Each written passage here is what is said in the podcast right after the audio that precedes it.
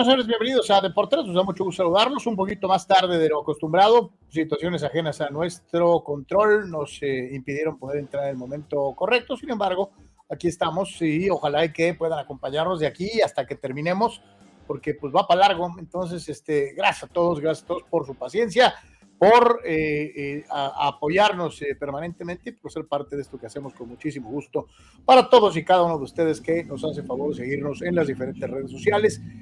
como es una costumbre, muchísimas, muchísimas gracias a todos, a todos los que forman parte de la gran familia de por tres y que todos los días participan con nosotros. Carnal, saludo con gusto, ¿cómo estamos? ¿Qué tal, Carlos? ¿Qué tal, amigos? hay algunos que nos preguntaron, Carlos, y pues bueno, estábamos con eh, cuestiones este, apoyando a nuestra mamá en una cuestión médica, así que por eso estamos. Porque aunque usted no lo crea, tenemos madre. Exactamente, andábamos con, con mamá en una cuestión de una revisión médica, así que todo bien, este, pero por lo esa es la razón que estamos iniciando después, así que eh, gracias a todos por estar con nosotros, por esperar, a los que puedan seguir con nosotros, o a lo mejor nos vean o escuchen más tarde, eh, pues también bienvenido, por supuesto, como siempre, sus comentarios sus aportaciones que son fundamentales y por supuesto compartan por favor o al menos platiquen, ¿no? Este, pasen la voz, ¿no? Este, de que aquí hay un espacio eh, pues para hablar de deportes este, a gusto, así que quédese con nosotros un ratito y eh, reiteramos pues este, cuestiones eh, de fuerza nos hacen empezar pues un poquitito después, ¿no? Pero pues a fuerzas, pero sin sueño, no pasa nada, este, gracias a todos, gracias por aguantarnos y a darle que es mole de olla porque hoy ni comerciales ni la o sea, este, a lo que te truje chencha. Este, dice Ata Carrasco, a mí como rayado no me gusta el Tano, un error haber despedido al Buce. Hoy también corrieron Aldo de Nigris, que era supuestamente un institucional del equipo. El, tan, el Tano llegó a hacer una limpia, dice Ata Carrasco. Yo te digo algo, este, yo sé, ah, no, ahorita va a decir otra cosa, pero no me importa. Este, yo digo lo que yo pienso y este, si a él no le gusta, no hay problema este, eh, en lo particular. Bueno, bueno, o sea, sí, sí importa, porque somos hermanos y si dices una eh, cosa que está completamente equivocada, salgo embarrado, ¿no? Entonces, no, no, no, no, no, no te vas libre, ¿no? De, de, nada más, este, voy a decir. Ata. Primero que nada, la versión anomarística. Qué bueno que los corrieron a todos porque Bucetich me cae en la punta del saxofón. No, yo creo que me eh, enfoco más al lado que está saliendo del Club América, Carlos, donde los mentados reporteros e insiders están diciendo que eh, Buse va a la América. No, no, no, Buse, Buse está, yo creo que Buse ya fue el último de Buse, eh, a menos que vaya al Querétaro. Este, no, no, la forma en que Ortiz, este, aparentemente tuvo tal vez contactos antes de tiempo con Monterrey. Pues, hablamos de tampering Aquí hay un caso de tampering. Están diciendo ya reportado por los insiders que se llevó a todo, hasta los hasta los eh, las cuestiones de inteligencia deportiva, se llevó a todo el personal, por supuesto, que tenía trabajando eh, eh, en, el cuerpo técnico, incluso los que habían llegado primero como bien institución, se los está llevando. No hubo muchos diálogos, ni tratos, ni nada, se fue, se largó, no dijo ni nada. Ahorita, vamos a llegar a la noticia en, en pleno, pero sí se habla de un grave problema con la gerencia deportiva del, club, ¿eh? estoy hablando de América. Y que eh, pues esto va. Y, esto, Carlos, a final de cuentas, digo, vamos, es difícil para ti quitarte la pose, pero eh, Carlos, para Monterrey, este técnico con tres torneos dirigidos quedándose corto y cuestionado en liguillas. estoy diciendo, no, te tiene razón. el proceso de Monterrey. Yo me estaba anticipando a lo que seguramente ibas a decir Carlos, para reemplazar a un técnico, porque para reemplazar a un técnico histórico como Bucetich que había entregado resultados, el Tan Ortiz, Carlos. Tú no pedías que lo corrieran, te dieron gusto, ¿ahora ya lo defiendes o cómo? No, para traer a Ortiz a los dos días, sí. Sí, bueno, o sea, yo hubiera, yo hubiera Carlos, el técnico, yo reconozco mi equivocación y Anuar defiende al buce. Muy Carlos, bien. ¿qué, otro técnico, qué otro equipo estaba pues, empujando por el Tan Ortiz, Carlos, en México? No, es que nadie empuja porque todos asumían que se iba a quedar en América y eh, nadie sabía que ya había negociado por abajo de la mesa. No, no hay muchas vacantes, Carlos, pero mi punto es, eh, eh, ¿de veras este técnico es este, de tal capacidad, Carlos? pues diles a los de Monterrey. Yo creo el, el, famoso Noriega se está jugando aquí el pellejo cañón, Carlos. Cañón. Estoy de acuerdo contigo, Ata Carrasco. Es una jalada haber despedido a Bucetich después del torneo. Eh, eh, Y lo de Denigris, pues es daño colateral, ¿no? Es daño colateral. Ahorita vamos a platicar en más detalle de esto. Raúl Ibarra dice Hit Nuggets y se parece opción de microondas. Me cae que sí. Hit los Nuggets, o sea, calienta las piececinas de pollito. Sí, no lo había pensado, pero pues sí, no es el mejor nombre. Dani Pérez Vega, saludos mi querido Dani, ¿cómo estás? Lástima por los que esperamos un gran juego 7 ayer. Desde la primera jugada se comprometió Boston con la torcedura de Tatum y aún así eh, no es pretexto para el hit que fue más intenso, tiró bien y mereció ganar. Eh, Atacarrasco se lo va se lo va a llevar Denver. El hit tiene muy viene muy desgastado y Denver jugando bien y hartamente descansado. Ata, hay quienes dicen que hasta hubo jugadores de vacaciones en Hawái y otros que se fueron a Cancún. Es lo que están diciendo. Digo, no sé si sea cierto. lo único que sí digo es que, de los insiders que miembros de, los, del equipo de Denver fueron vistos de vacaciones en lugares eh, supuestamente para relajarse. Creo que tenían cuatro días de vacaciones eh, irrestrictas. Espero que se hayan cuidado, que sepan que están en nivel de competencia, que no se hayan dedicado a la tragadera y a otros excesos, porque eh, pues si bien el hit viene cansado, es final, ¿no? Entonces, digo, hay esos rumores en torno al equipo de Denver que tuvo que esperar. Pues sí, que, que pasa en todos los deportes, ¿no? O sea, ¿qué prefieres? ¿El descanso? ¿O prefieres la cuestión de ser empujado, pero se supone que Miami trae el ritmo? pero hay de descansos a descansos, carnal. Por eso, por eso, pero eso, eso, por eso, pero pasa, igual si en la NFL eh, eh, tienes dos semanas de temporada regular al final que ya no deciden absolutamente nada, pues o sea, no, no, no necesitas estar en Hawái para estar de vacaciones, pero... No, no, yo sé, pero tampoco como que no me cae muy bien esta versión. Sostengo lo que he dicho toda mi vida, fútbol americano, básquetbol, fútbol, soccer o en eh, deporte de la predilección en Marte. Prefiero el descanso eh, a el, el hit llega. pues si, te vas a ir a, Hawái o a Cancún. Eh, pues, bueno, yo no creo que se fueron a ningún lado, pero este, yo creo que no se fueron a ningún lado, pero el hit llega en ritmo, pero cansado. Y se supone que Denver está sin ritmo, pero está descansado. Siempre voy a tomar el descanso, toda la vida. Raúl Ibarra dice: el Tano no se esperó que le aplicaran la turca y se las, adelantó antes de eso. Sí se llevó al chato, machetazo a caballo de espadas y dice Raúl, América va a deambular de técnico en técnico, como le pasó cuando en su soberbia no renovaron al turco. Se dan varios torneos de medianía para los estándares del club. Ahí se las, así les pasó con Matosas, con Nacho, etcétera, etcétera.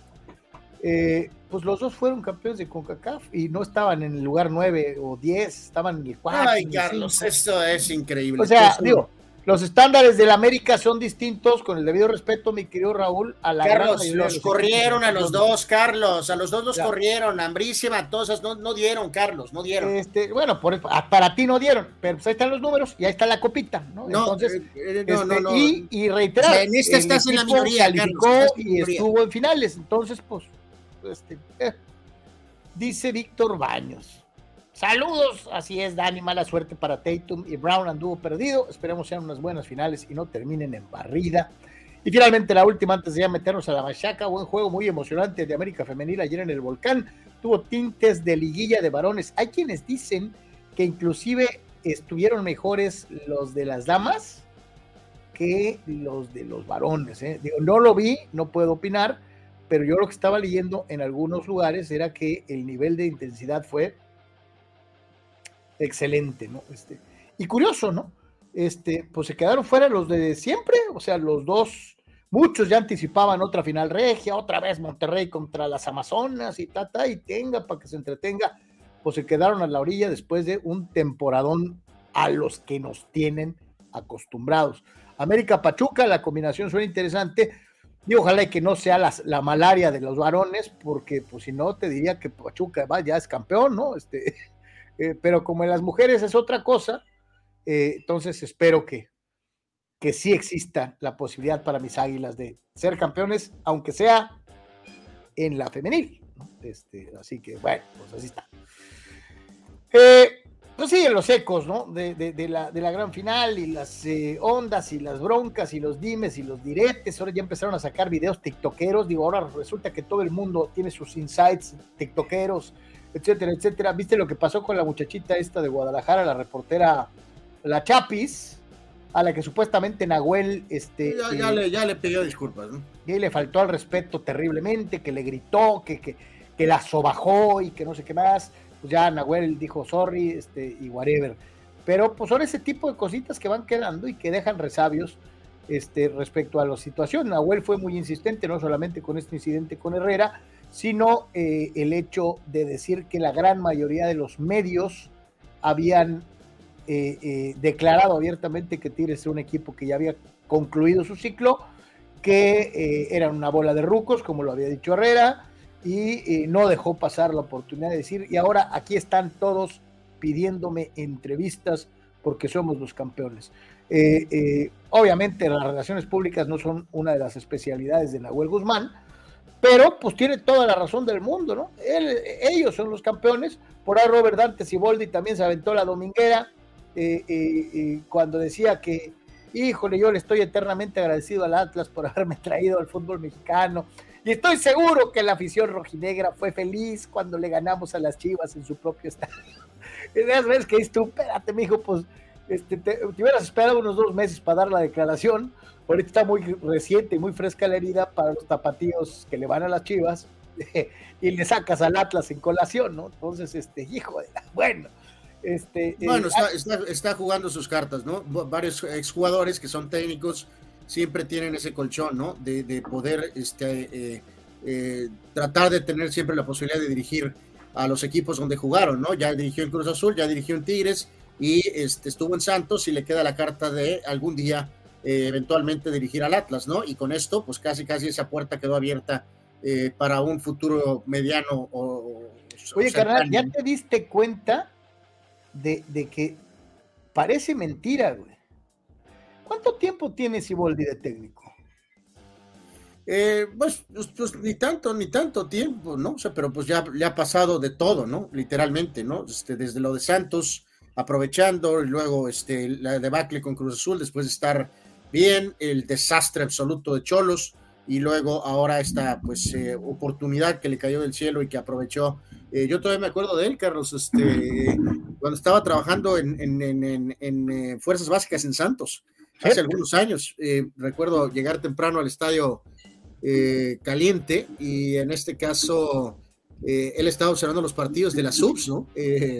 Me acuerdo que muy, muy bravos los, los del Santos pidieron comida para llevar, Carlos, de ese, ahí en la plaza que está a un lado del estadio, ¿no? De uno de los lugares más, más caros eh, y ahí estaban todos comiendo, este, pues este, comida para llevar de ese famoso, bueno, de ese restaurante, y entre esas personas, lo recuerdo claramente, había tres, cuatro butacas, estaba Siboldi. O sea, eh, dije, ah, ok, aquí está Siboldi, y, recordaba el tiempo del Atlas y babá viví, pero jamás me hubieran dicho, oye, este va a ser eh, campeón eventualmente con Santos y va a ser campeón con Tigres, y luego todo el drama de Cruz Azul, más ya vino a Cholos y trepitosamente fracasó o sea, no, ha pasado mucho en relativamente corto tiempo con Siboldi.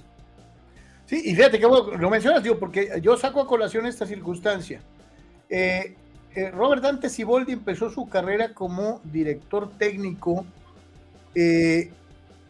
por ahí del 2006, dirigiendo al Cruz Azul de Jaso Hidalgo, después al Cruz Azul Hidalgo, Sí, eh, yo, lo que hablé exactamente es de esta como, como la etapa más cercana, ¿no? Fue interino en Cruz Azul por allá del 2009, o sea, vamos a decir, su primera oportunidad en primera división le llega en el 2009 y es 2023, o sea, se dice fácil, pero ya es un buen eh, de años. Sin embargo, y hay que dejarlo eh, perfectamente claro, en 1998 98, Rubén Omar Romano dirigía eh, en México por primera vez al Atlético Celaya eh, y estamos en el 2023. es un técnico. Sí, que, el otro día yo escuchaba algo de Romano, que en una plática que tuvo con el periodista Medrano, y él contaba esa experiencia, hablo de Romano, ¿no? De, cómo eh, después de su etapa trabajando con la Volpe un rato, no mucho tiempo, pero trabajando con la Volpe un rato, aquel directivo Enrique Fernández fue el que este, el que le dio la oportunidad, ¿no? Y había ciertas dudas, ¿no? Porque evidentemente estaba, eh, pues, eh, digo, eh, era una experiencia era una tarea muy difícil de salvar Celaya cuando un técnico que estaba básicamente empezando, ¿no? Sin embargo, en ese momento Romano entregó una buena labor que fue lo que eh, detonó su carrera como entrenador. Y, mi punto final eh, en, esta referencia que hago a Rubén es por el hecho de eh, que ha dirigido cualquier cantidad de equipos, varios de ellos de extraordinario recuerdo, ah, de finales épicas, y no ha podido ser campeón del fútbol mexicano. En paz descanse, Tomás Boy también nos regaló muy buenas actuaciones al frente de diferentes equipos en la posición director técnico. Falleció y no fue campeón. Robert Dante Siboldi ha tenido esta circunstancia particular que ayer le referíamos y que hoy recordamos una vez más, de llegar a planteles armados, o sea, nada de aquello, la clásica de, pues que yo no hice el equipo y por eso no funcionó. No, ha llegado a planteles armados en crisis y los ha sacado campeones, ¿no? Tanto a Santos ahora como a Tigres y eh, lo que es la vida y lo que son las circunstancias y lo que son estas, estas situaciones, ¿no?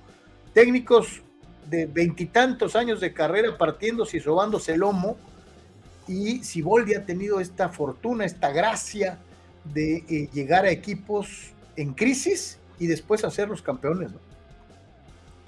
Pues sí, no, no, no, no, no creo que podamos nadie dar una explicación, ¿no? ¿Por qué unos sí y por qué otros eh, no? ¿No? O sea, no, no, no creo que haya una explicación de por qué Siboldi ha sido campeón dos veces ya, Carlos, y Romano eh, no.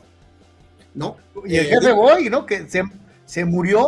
Digo, algunos dirán que, que, tiene que ver el factor de calidad o algo, pero digo, o sea, todos sabemos la historia de, de, de Romano con los penales en Toluca, o sea, eso sobrepasa literalmente, el, claro, necesita ser capaz como técnico, pero también hay, ciertas situaciones. Digo, Romano, el, problema personal tremendo que, pasó, entonces ya no, no podemos apuntar a este es mejor persona que este otro y por eso se está llevando los títulos. O sea, no, no hay una explicación, sinceramente, por qué unos sí y son y por qué otros no. O sea, eh, si Boldi consideramos que es un gran técnico mejor que Romano mil veces, no creo me refiero a sus mejores entregas de trabajo. Claro, claro, claro. o sea, no vamos a tomar las dos ejemplos claros que, fíjate, en esa charla con eh, Medrano, no la vi todo, pero vi una porción, Carlos, y también hablaba de Romano, de la experiencia Cholos, que fue un desastre.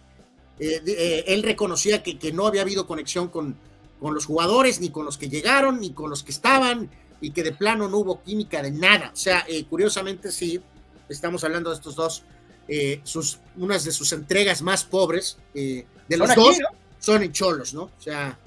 Sí, sí, totalmente. Y, reiterar, ¿no? El caso de Tomás, ¿no? Que, tuvo varios equipos que parecían deporte campeonil y que se le atravesó algo, pasó pues algo. sí, o sea, eh, Luis Fernando Tena después remató con ese equipo, si recuerdo correctamente, y sí los logró llevar al título. Algo de lo que Tomás había forjado, lo remató Luis Fernando Tena para así ser monarca. Y fíjate, hace referencia el buen Juan Antonio, ¿no? Saludos, Juan. Dice, guardando la distancia, Romano y Boy, como Marty Schottenheimer. Dice, muy buenos técnicos, pero les faltó el título, ¿no? Pues sí, no, no, no hay una explicación. O sea, tenían grandes equipos y era una gran persona, vieja escuela, profesional, disciplinado. Me refiero a Moagui, ¿no? Y al final de cuentas te eliminó un gran jugador eh, prácticamente casi en una manera individual como era Elway o después un jugador, en lugar de sentar su trasero en el césped, eh, decidió hacer algo que no debía y acabó llevándose a todo el equipo, ¿no? Incluyéndolo a él como coach, ¿no? Dice Gildardo, el jefe Boy estuvo muy cerca de ser campeón con los Monarcas Morelia, aquellos de Sabá y Márquez Lugo, que perdió la final con Pumas. Curiosamente, el último campeonato ganado por los universitarios, ¿no? Haciendo remembranza del el gran jefe Boy. Y esta es una pregunta muy eh, eh, y fíjate la aseveración que hace el buen Raúl y tiene toda la razón del mundo. Si Siboldi, caso parecido a Alfredo Tena, carrera corta, dos veces campeón. sí, pero aunque yo sea eh, uno de mis grandes ídolos como jugador, el gran capitán Furia, Carlos, eh, volvemos a lo mismo, o sea, es lo que pasa en toda la vida, ¿no? A quién le cae un rayo, a quién le cae el árbol, a quién le cae una turbina, este, esperando en un, eh, digo, lamento usar estos tan dramáticos ejemplos, pero esa es la verdad, ¿no? O sea, porque en este caso Tena eh, quieras o no, entre la dinámica de un Santos que también logró títulos con varios entrenadores, que Hasta oye, hasta Quirarte fue campeón ahí. Hasta Quirarte fue campeón. Y luego en Pachuca, múltiples entrenadores agarraron ese tobogán, por decirlo de alguna manera, de Pachuca. Entonces, eh, digo, sí, Alfredo es el campeón, era el entrenador, hizo la chamba, nadie discute, pero sí también cuando eh, agarras esos equipos que lograron varios títulos con diferentes entrenadores, va a haber una ligera percepción de, de, una, un poquito menos. Pues. ¿De que es más el equipo? Pues sí, que es más el equipo, el sistema, jugadores, la directiva, en fin. Un poco. Y este, es muy, y este es muy interesante del buen Sócrates, a quien le mandamos un abrazo, como siempre, mi querido Sócrates Amanduras, gracias. Dice: deben darle medalla de campeón a Coca y al Chima.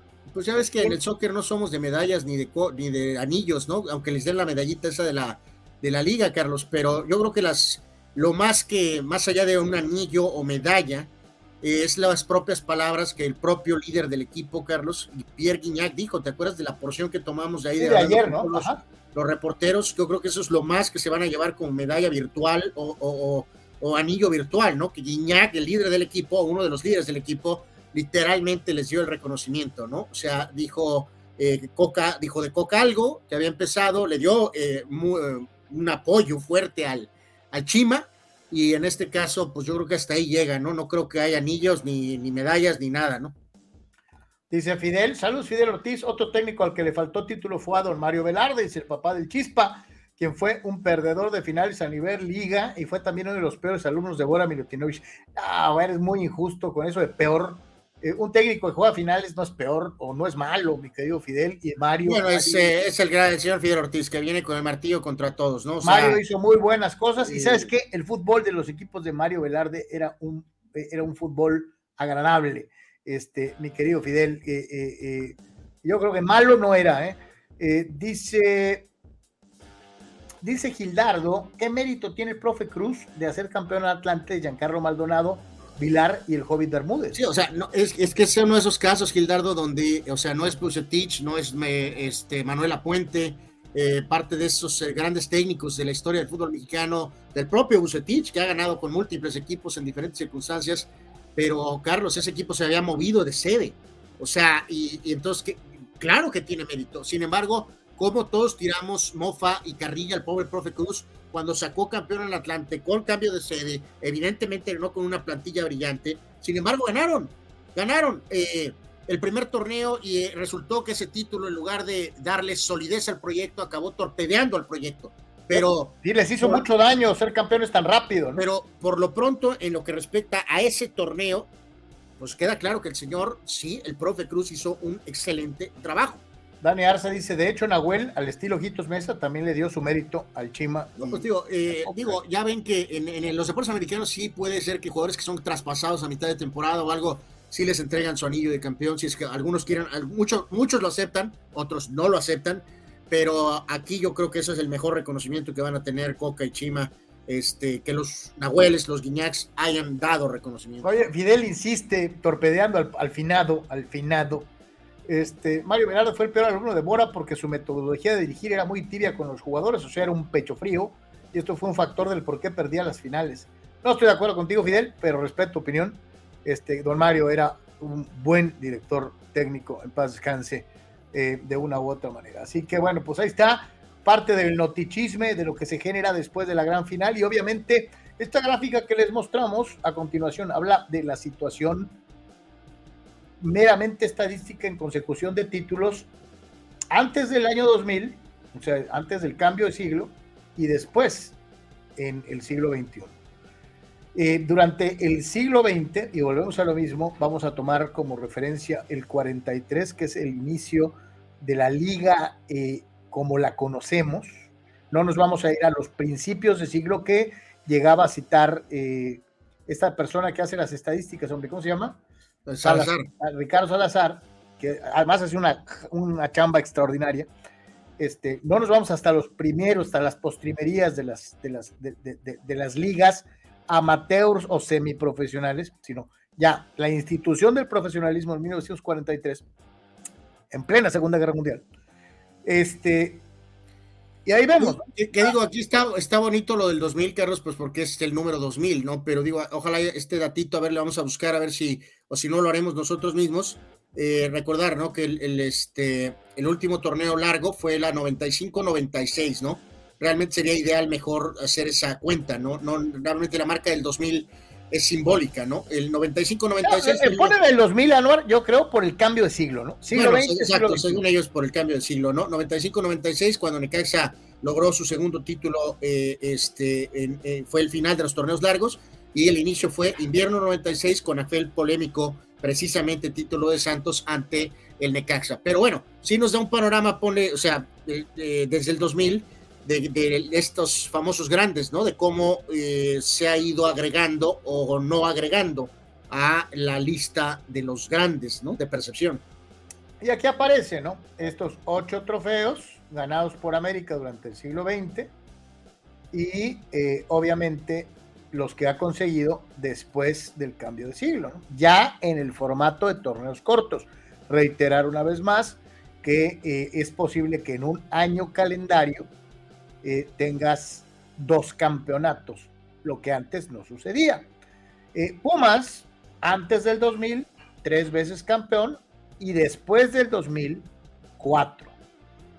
Lo de Chivas es muy notable. Chivas fue diez veces campeón en el siglo XX y lleva dos en, en lo que llevamos del siglo XXI, es decir, estos 23 años. Cruz Azul, todo el mundo recuerda su gran etapa de dominio en la década de los 70 del siglo pasado, ocho trofeos, y después del 2000, ese tan ansiado, tan correteado, tan buscado, eh, de, años y años de soportar carreta y de aguantar vara, un trofeito, un trofeito. Ahí están los cuatro grandes y eh, lo que han hecho eh, en el nuevo siglo y lo que dejaron en el siglo pasado. Ahí están para todos ustedes eh, eh, eh, y dejar bien claro, ¿no? Que pues esta situación es algo que tiene mucho que ver y que va en colación a lo que le mencionábamos, a los famosos títulos en general y su cuenta que aquí lo tienen ustedes. Desde el 2010, Tigres tiene seis títulos seis títulos desde el 2010, es decir, un periplo de 13 años. En ese mismo espacio de tiempo, América ha cosechado tres eh, victorias mismas que tienen León y Santos. Rayados de Monterrey tiene par de títulos. Qué paliza el Monterrey, qué bruto. Pues sí, eh, y ahí y digo con el debido respeto, y no es porque quiera joder la vida a nadie, pero esa es la realidad. Eh, ya veíamos que la mayoría de los campeonatos de Chivas son en el siglo pasado. Eh, no es el caso con algunos de los otros equipos que sí han ganado en eh, el siglo XXI. Así que ahí lo tienen, señores y señores, la cuenta general. Y aquí viene la eterna disyuntiva. ¿Por qué se sobaja a Toluca, que tiene más títulos que Cruz Azul, que Tigres y que León? Pues eh, queda, claro ah, con apoyo, medio apoyo, sin apoyo, antes, no antes, Carlos, que el tema de América Chivas y hasta cierto punto de Cruz Azul eh, va, ¿no? Eh, y la única razón, porque Toluca también tiene muchísimos años de historia, ¿no? Ya ha tenido muy buenos jugadores también. León lo mismo, aunque León es muy castigado, Carlos, de alguna forma, creo que esta, la famosa década de, estar en, en, segunda división o como rayos le llamen, eh, le pega, le pega, a pesar de tener los ocho títulos y obviamente lo que ha conseguido desde que regresó. Eh, pero puedo entender que ese periodo mm, abajo le pega. Eh, Tigres también tuvo que dar el paso de ser segundo en Monterrey a ser primero. El descenso no cuenta porque fue muy breve. Este, pero la, razón por la lo de Cruz Azul, creo que aunque tiene más títulos Toluca, no tengo ningún problema en entender por qué Cruz Azul es parte de los grandes eh, porque lo es, eh, es, bueno, es el tercero. Y en el caso de Pumas, eh, pues yo te reitero, mi, humilde opinión es simplemente la percepción que Pumas ha generado con los increíbles nombres históricos que ha tenido a lo largo de su etapa, Carlos, que superan a los de Toluca, que es el, principal contendiente, porque ni León ni Tigres, por diferentes razones, van a alcanzar el corte. Pero la razón por la que Pumas está por encima de Toluca con tres títulos menos se llaman Cariño, Hugo Sánchez, Jorge Campos, Luis García, Claudio Suárez, muchos de estos jugadores son emblemas o bueno, fueron jugadores mundialistas, son jugadores de muy famosos, muy famosos. Eso es lo que hace que Pumas se mantenga como el cuarto grande a pesar de que tiene menos títulos que Toluca. Y fíjate lo que son las cosas. Sería muy interesante ver a futuro, digo, pensando en, en, estas eh, chamarras mentales que son tan gustadas en el programa, el mejor equipo de América, el mejor que, que fue el de los 80 del siglo pasado, el mejor equipo de Chivas que fue el de los 60 el mejor equipo de Toluca que fue en los 90s, 2000 Pues sí, ahí sería interesante, Carlos, porque pues eh, obviamente, eh, bueno, pues de América creo que no hay duda que te quedas con, con una de las versiones ochenteras.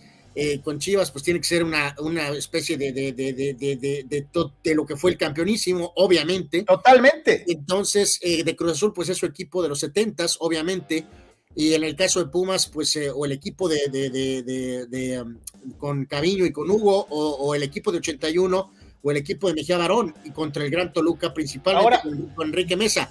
A lo que voy ahí, Carlos, es que, pues, sorry, pues también ahí, aunque el único, habrá gente que dé de argumento, ¿no? Si el equipo setentero del Cruz Azul eh, podría enfrentar al equipo Toluca de los de 2000 o el propio eh, rebaño de los 60, o sea, ahí habrá gente que tiraría ese argumento de qué onda con los equipos de los 60 y 70 enfrentando a equipos más de nuestros eh, tiempos cercanos.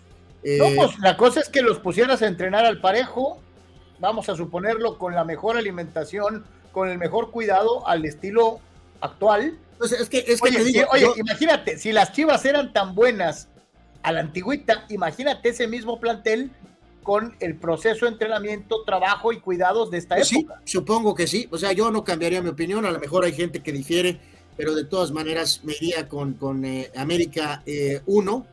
Eh, eh, me iría, digo, pues tú, tú, tú conoces más de eso, Carlos, de que ahí sí.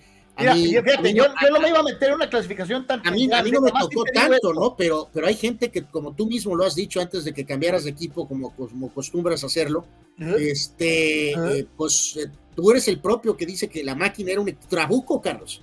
Era un equipazo. Era un equipazo. Oye, pero el América de los 70 era un equipazo anual. Pues sí, pero no, no ganó tanto. Pero la, la, la, desfortuna para ellos le pasó lo que a los Cowboys de los 70 La desfortuna para ellos fue que les tocó tener a Cruz Azul enfrente. Por eso, pero no, no, no, no, ok, puedes señalarlo, pero no vas a señalar al equipo de los 70 como mejor que una de las dos versiones que montaron en los 80 el equipo americano. Ahora, eh, y, precisamente en esa circunstancia yo eh, eh, sacaba a colación esto de los equipos históricos, porque yo sí te digo, yo vi jugar a los Tigres de Miloc, al plantel de Batocleti, Barbadillo, Tomás Boy, Pilar Reyes, yo vi jugar a los Tigres de Milok. Todos los equipos tienen mejores versiones. Yo, sinceramente. Y, te digo algo, Anuar, era mejor el equipo de Milok que el de Tuca. Digo, me pega lo de el, obviamente no poder ver a algunos de estos equipos, pero voy a ya me voy a ir con eh, una de las versiones americanistas de los ochentas o un combinado. Voy a poner a Chivas el campeonísimo 2, y voy a poner a Cruz Azul 3, eh, perdón, voy a poner a Pumas 3, con alguna de sus versiones, pondría Cruz Azul 4 y de todas maneras. Es que ahí, te la pregunto. Yo, yo, pondría Pumas te quedas? De todas maneras. Con los que le quedaron, con, los, con el Pumas que le gana a Cruz Azul y le impide el tricampeonato, con Hugo, con Muñante, con, con ese equipo, o con el de García Aspe, Claudio Suárez. Eh, eh, eh, Jorge Campos. No, no, me, me, voy a quedar con el equipo de, de, Diego. Hay que recordar que en ese, ese torneo famoso ya no estaba Cariño, ¿no? Pero Sí, Pumas de todas maneras era un equipazo, el que venció precisamente a Cruz Azul, que es el que dice Carlos. Este, no, yo, este. Eh, bueno, el año, te la pongo, el año anterior habían jugado los dos y habían quedado campeón de goleo eh, compartido. Imagínate un equipo con Hugo y Caviño en el mismo plantel, cabrón. O sea, ¿cómo o sea Cruz Azul le ganó a Pumas en, un par de años antes y luego Cruz Azul le ganó a Tigres y luego Pumas eventualmente le ganó a Cruz Azul, ¿no? O sea, Así es. Entonces, eh, en fin, digo, cada quien hace su opinión, digo yo, de todas maneras me iría América 1, Chivas 2, me iría este, Pumas 3, Cruz Azul 4 y Toluca. Y, y ya viéndolos ahí, yo te pregunto, ¿te quedas con el León de Bucetich o te quedas con el León de Matosas? Yo creo que era mejor equipo el de Matosas, Carlos, que el equipo de, de Buce pues, era un equipo más de, más de esfuerzo, ¿no? Pero acá tenías el hecho de tener a Márquez y tenías a, al ídolo de Fidel, al señor Ortiz, este, al, al Chapo, la mejor versión del mentado Gullit, a Boselli. Eh, me quedo con esa versión sobre Fabián Peñas y Carlos Turbiates y ese tipo de jugadores. Bueno, un equipo guerrero que ascendió y logró ser campeón. O sea, todo el mérito del mundo, ¿no? Pero creo que es mejor. ¿Con qué Pachuca te quedas? ¿Con no, no, indiscutiblemente, pues el único. Pues, ¿Con el de Lojitos? No, no, no. Pues, ¿Con el de Almada o con el de Aguirre o con el de no, no, no, con el de, con el de Mesa, por supuesto, con el de Mesa, con el de Mesa. ¿Y en el de Santos, carnal?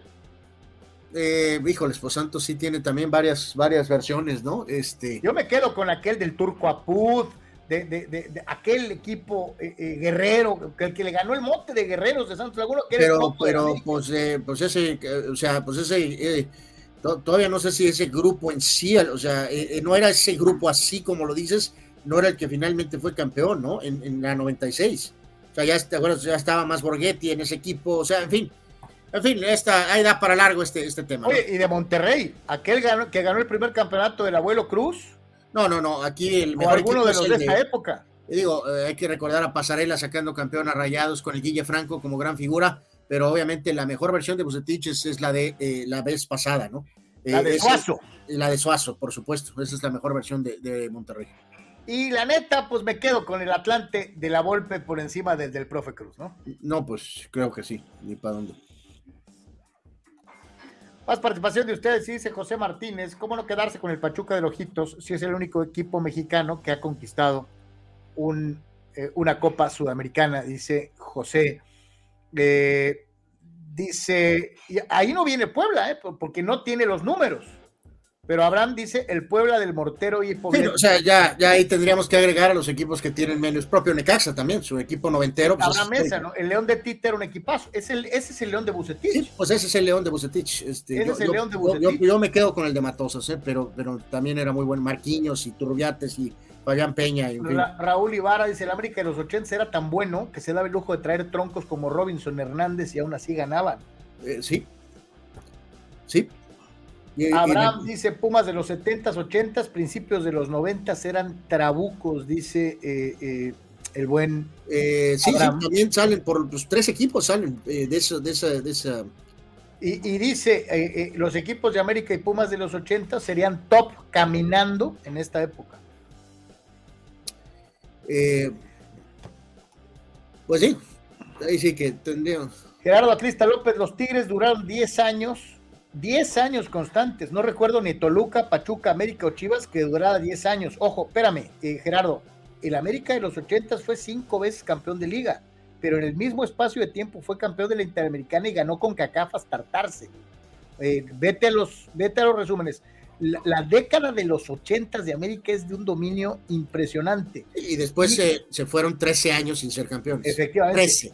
Y lo mismo te diría de Chivas. E, e, en los 70 Chivas se hartó de ganar ligas, copas, de hacer lo que En los 60 ¿no? En los 60 Entonces, este, Jera, sí ha habido equipos que como estos Tigres dominen una década eh, de una manera indiscutible, ¿no? Este, eh, eh, sí. Dice Fidel, Tigres tiene el defecto de no ser bicampeón en torneos largos y cortos, pero esta problemática la padecen los demás equipos del norte como Rayados Santos, Tijuana y el eh, Tampico Madero. Pues que no es tan fácil ganar back to back, hermano. Este, realmente hay pocos equipos, tan solo en los torneos cortos. Pumas, León. Si fuera tan fácil, pues habría muchos equipos back to back. No, eh, no son enchiladas, no cualquiera eh, se avienta esta hazaña de una u otra manera. Así que bueno, pues ahí está. Y nos vamos a, esto que estábamos platicando. hay gente que empieza a hablar de traiciones, eh, que, es un traidor, que, esto, que lo que sí digo es que sí es deshonesto. Porque si ya estabas negociando con otro equipo cuando estabas en plenas semifinales con otro, no se vale. O sea, eh, algunos dirán, es que estoy viendo por mi futuro. Sí, pero hay maneras de ver por tu Siempre, eso es lo más importante, Carlos, que has dicho. Siempre va a haber maneras de que puedas mejorar tu situación y mejorar la situación de tu familia. Por más, eh, incluso Carlos, puede haber malos tratos, puede haber malos modos, pero eso no te da la justificación de hacer las cosas mal, Carlos. Eh, entonces, porque alguien nos decía hace rato, ¿te acuerdas que dijo lo de Mohamed?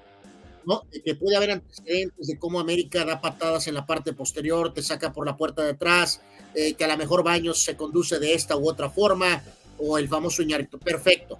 Pero de todas maneras, eh, no te justifica que tú no actúes de la mejor forma posible. Como dicen por ahí, que por ti no quede, Carlos, que por ti no quede. Quieras o no, quieras o no, América le dio la oportunidad de dirigir, Carlos. Sí. ¿Eh? Así lo hayan tratado mal después, no le hayan valorado el trabajo, haya escuchado eh, pues, conversaciones de WhatsApp donde están diciendo que es un inepto, Carlos. Ese equipo te dio la oportunidad de dirigir, Carlos, y tienes que tener cierto agradecimiento.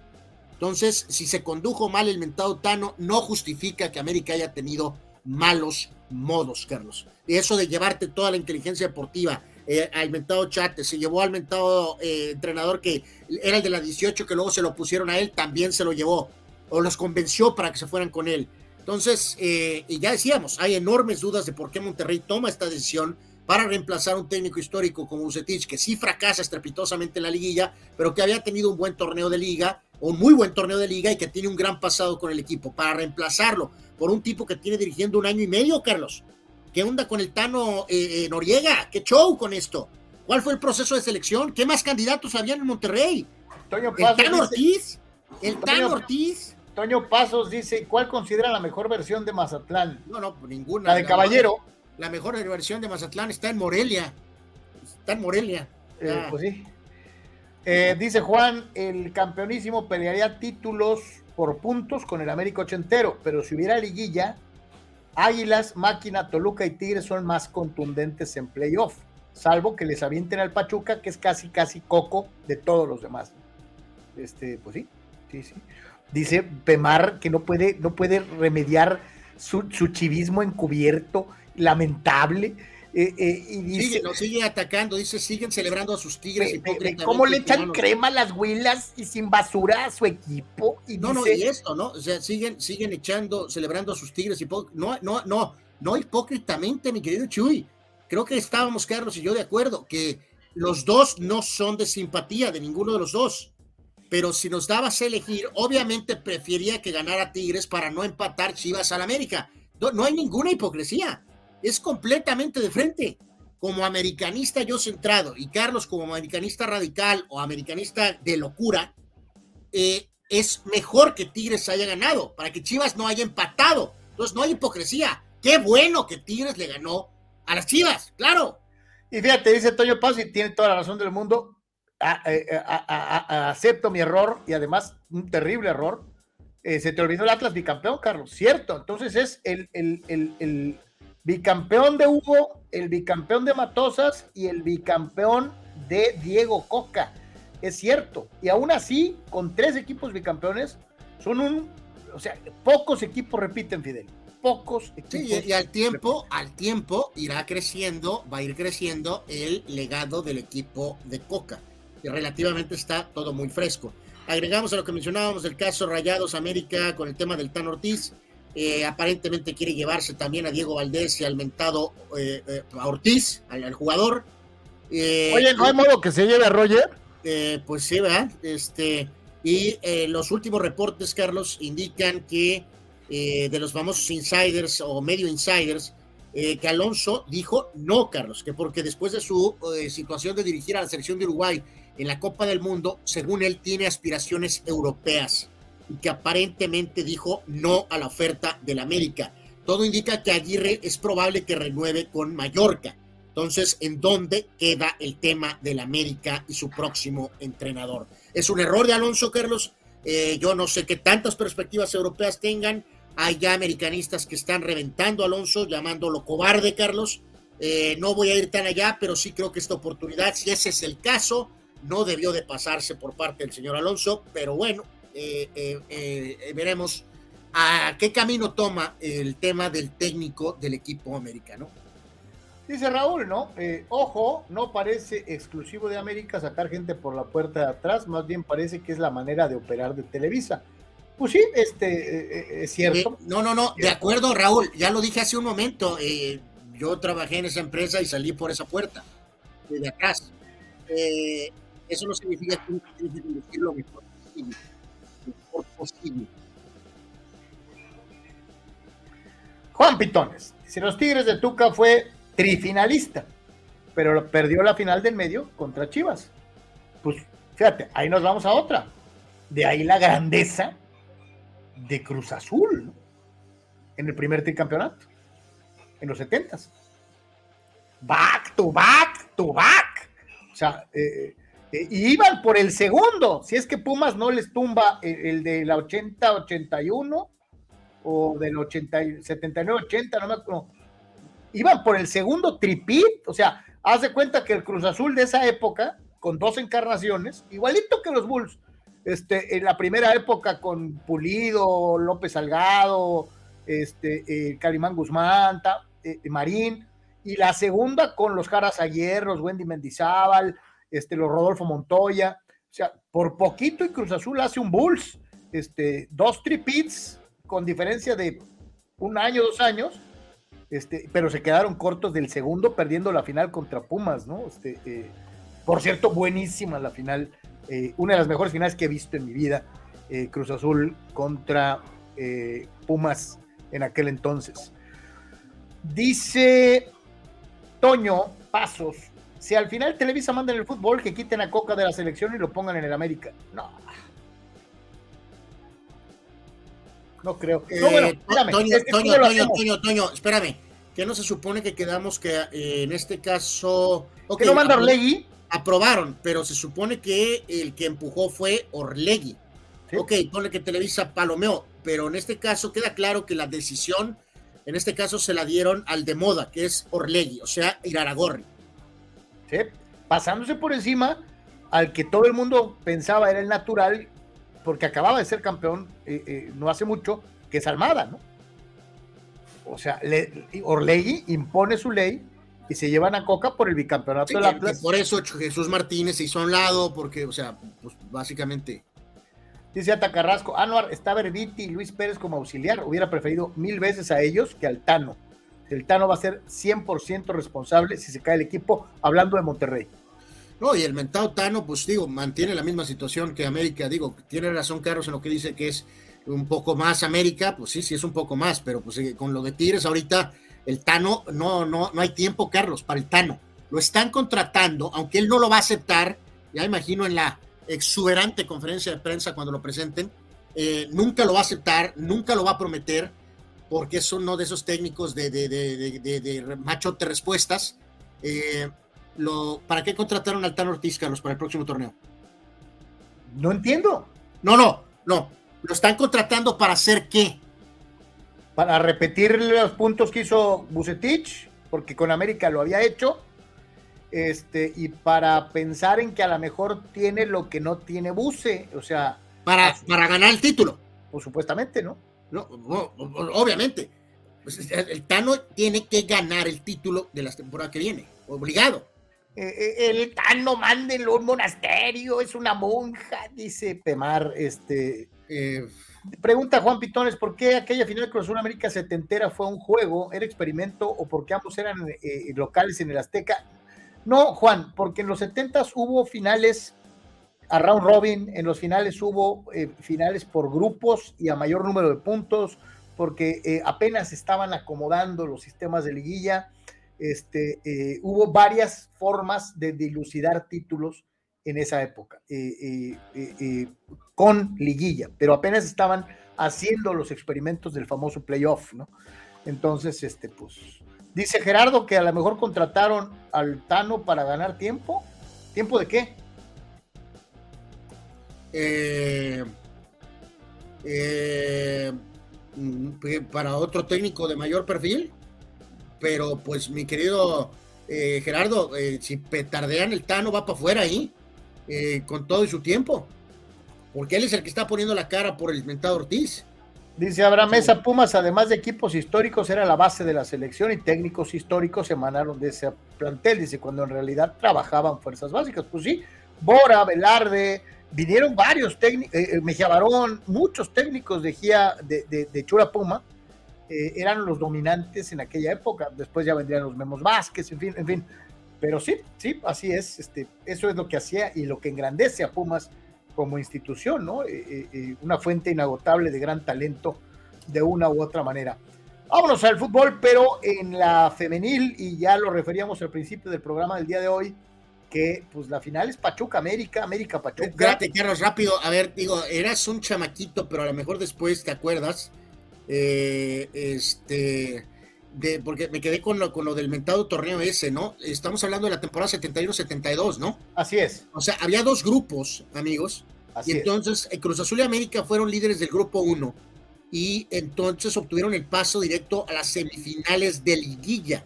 Ese es el término que se usaba en ese momento. Entonces, Monterrey y Guadalajara fueron los líderes del grupo 2.